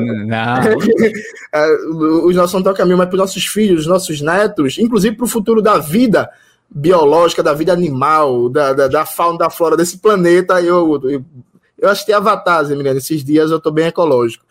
Para o futuro. Oh, né? Caraca, cara. Enfim, para o futuro desse país, esse momento é muito decisivo. E sabe, a gente não pode repetir os erros do passado. Como diria Zamiliano, alguns setores da esquerda são imunes ao aprendizado. Passou da hora da gente aprender. Essa, inclusive, essa frase é uma frase que foi criada por, pelo grande é, João Carvalho, nosso camarada. É, eu queria falar algumas coisas, né? Primeiro que, pô, eu tô puto com o Jones aqui porque o Jones roubou o que eu ia falar. Sacanagem, mentira, não roubou não, porque a gente tem análise parecida, né? É, em relação a isso. E aí reforçar, então eu vou reforçar essa fala do Jones, né? Eu sou conhecido no Revolu Show por trás das cortinas, apesar de ser o cara com a voz divertida, de ser o cara extremamente pessimista. Né, o Jones sabe muito bem, né? Diz quando a gente propõe alguma coisa, tipo, não, mas isso aí tem estrutura para fazer, né? É, então, assim, é, realmente, é, o bolsonarismo ele é esse espectro, né? Que ronda a, a, o Estado brasileiro desde sempre, né, desde principalmente o pós-ditadura militar, né, e que eu acho extremamente interessante quando a gente, por exemplo, retorna, faz um retorno aí, por exemplo, a entrevista do, e eu já falei isso algumas vezes, a entrevista do Luiz Carlos Prestes, né, no Roda Viva, de quando ele fala, e aí é muito interessante você ver aquilo, depois ver a lei de, de segurança nacional sendo utilizada na atualidade, quando ele fala que a ditadura não acabou, né? Como assim a ditadura acabou? Se a gente ainda tem esse entulho, né, como a Lei de Segurança Nacional, né, e, e ele vai citando outras legislações em específico que ainda são correntes, né, e, né, mais de 30, 30, 30 anos, 31 anos depois, a gente tem a Lei de Segurança Nacional sendo utilizada de novo, e aí o, o Congresso fazendo o debate, Deus sabe lá o que que vai sair na possibilidade de uma nova, de uma nova mexida nessa lei de segurança nacional no, na conjuntura que a gente está, né? A melhor conjuntura que a gente já teve para fazer isso foi no governo do PT, não foi feito, né? Passou-se de novo mais um período, deixou-se para lá mais uma vez isso. Glauber trouxe que é, a gente tem que fazer o básico, né? E aí a gente não está querendo algumas coisas que é, uma parcela da esquerda às vezes aponta, né? São questões que são extremamente básicas, que não são o, o programa de transição, né? Ou né, a, a, a revolução que vai acontecer na semana que vem, ou alguma coisa do gênero, são questões básicas, e quando a gente toca no básico, né, na estrutura do Brasil, na estrutura oligárquica brasileira, na estrutura da burguesia nacional e internacional, como por exemplo reforma agrária, né? Como por exemplo, melhor distribuição de espaço urbano, né, a maior possibilidade de, de é, habitação para a população trabalhadora, para a classe trabalhadora. Quando a gente fala um pouco disso, né, rola uma certa, um certo nível de histeria dos setores mais reacionários e conservadores da nossa sociedade, que acabam desembocando em 1964, né, que acabam desembocando em outros processos que ocorreram já na história do Brasil, né, e que continuam ocorrendo de certa forma. E aí, quando a gente tem o governo de Dilma, né, em 2016, a gente tem o golpe de 2016, é, e a gente vê um movimento muito interessante dos militares extremamente ressentidos com a Comissão Nacional da Verdade, que em 2013, né, 2012, 2013, lembrando qual, quando foi da instauração agora, porque eu sou péssimo com data, é, foi uma tentativa muito é, é, dentro das possibilidades de você tentar ali, né, colocar quais foram os problemas da ditadura militar em pleno século XXI, né? É, quando a gente perdeu o momento histórico correto disso. E aí a fala do Lula, né, de quando ele sai da, da, da cadeia, né? Principalmente quando ele sai da, da no sentido é, não literal, mas no sentido uh, da, do que foi o processo judicial dele, que ele finalmente consegue aí ter a possibilidade de, de um processo que não acabou, né, ser retomado desde o início, etc.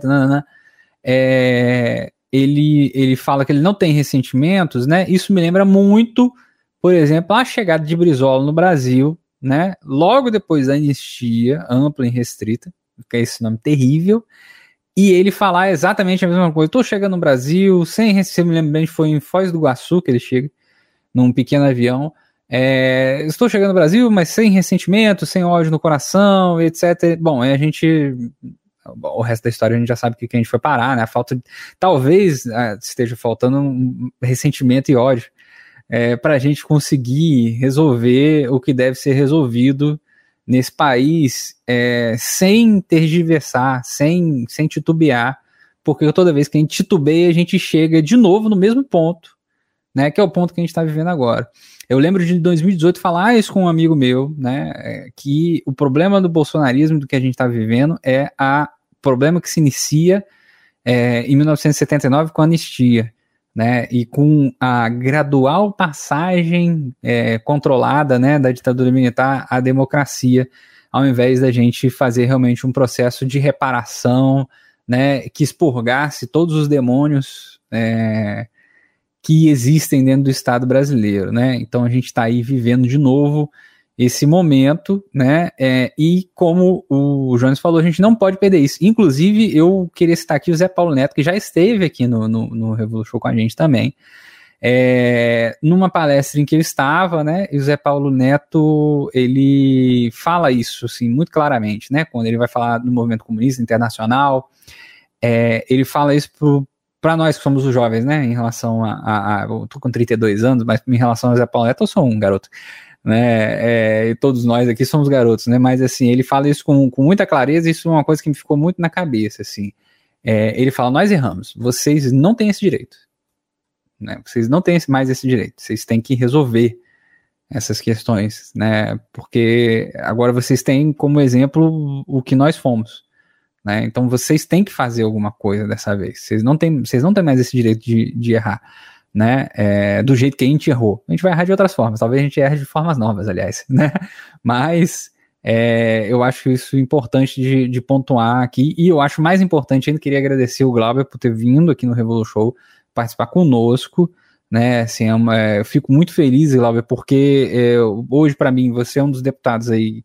Né, que é, tem uma das falas que eu mais gosto dentro do Congresso, né, em relação aos seus posicionamentos, em relação a sua coerência, né, é, no Congresso, assim, para mim é um, é um, deputado de destaque. Se, eu tivesse a oportunidade de votar em você, votaria. Eu sou aqui do Rio de Janeiro, né, só que eu sou do Sul Fluminense. É, e aí, por conta da região, né, enfim. Mas é, eu acho que, que é isso, assim, agradecer mais uma vez você ter vindo aqui participar com a gente e passar a palavra para você agora, né, para você falar aí à vontade, sinta-se à vontade aí para falar com nossos ouvintes, fazer uma avaliação geral aí do que você achou do, da nossa discussão de hoje aqui. Pô, gostei demais, né? Agradecer a vocês por essa oportunidade de uma conversa franca, onde eu não me preparei, onde Jones não deu mole, né?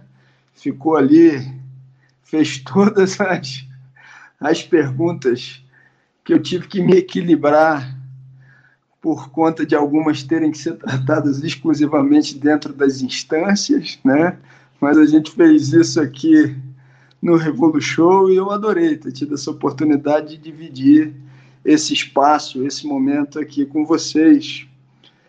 O Jones fez aí a divulgação de um livro. Eu vou terminar então aqui fazendo a leitura de, de um poema, pode ser? À vontade. Termino fazendo, fazendo a leitura de um poema de um cara, um, um cara que organizou um livro que eu sei que ele gosta do Jones, porque ele já falou isso para mim no Rio de Janeiro, na Lapa, um dia diz que gosta muito do Jones. Foi uma organização do Vladimir Safatli no livro dos escritos do Marighella, né, que ele fez.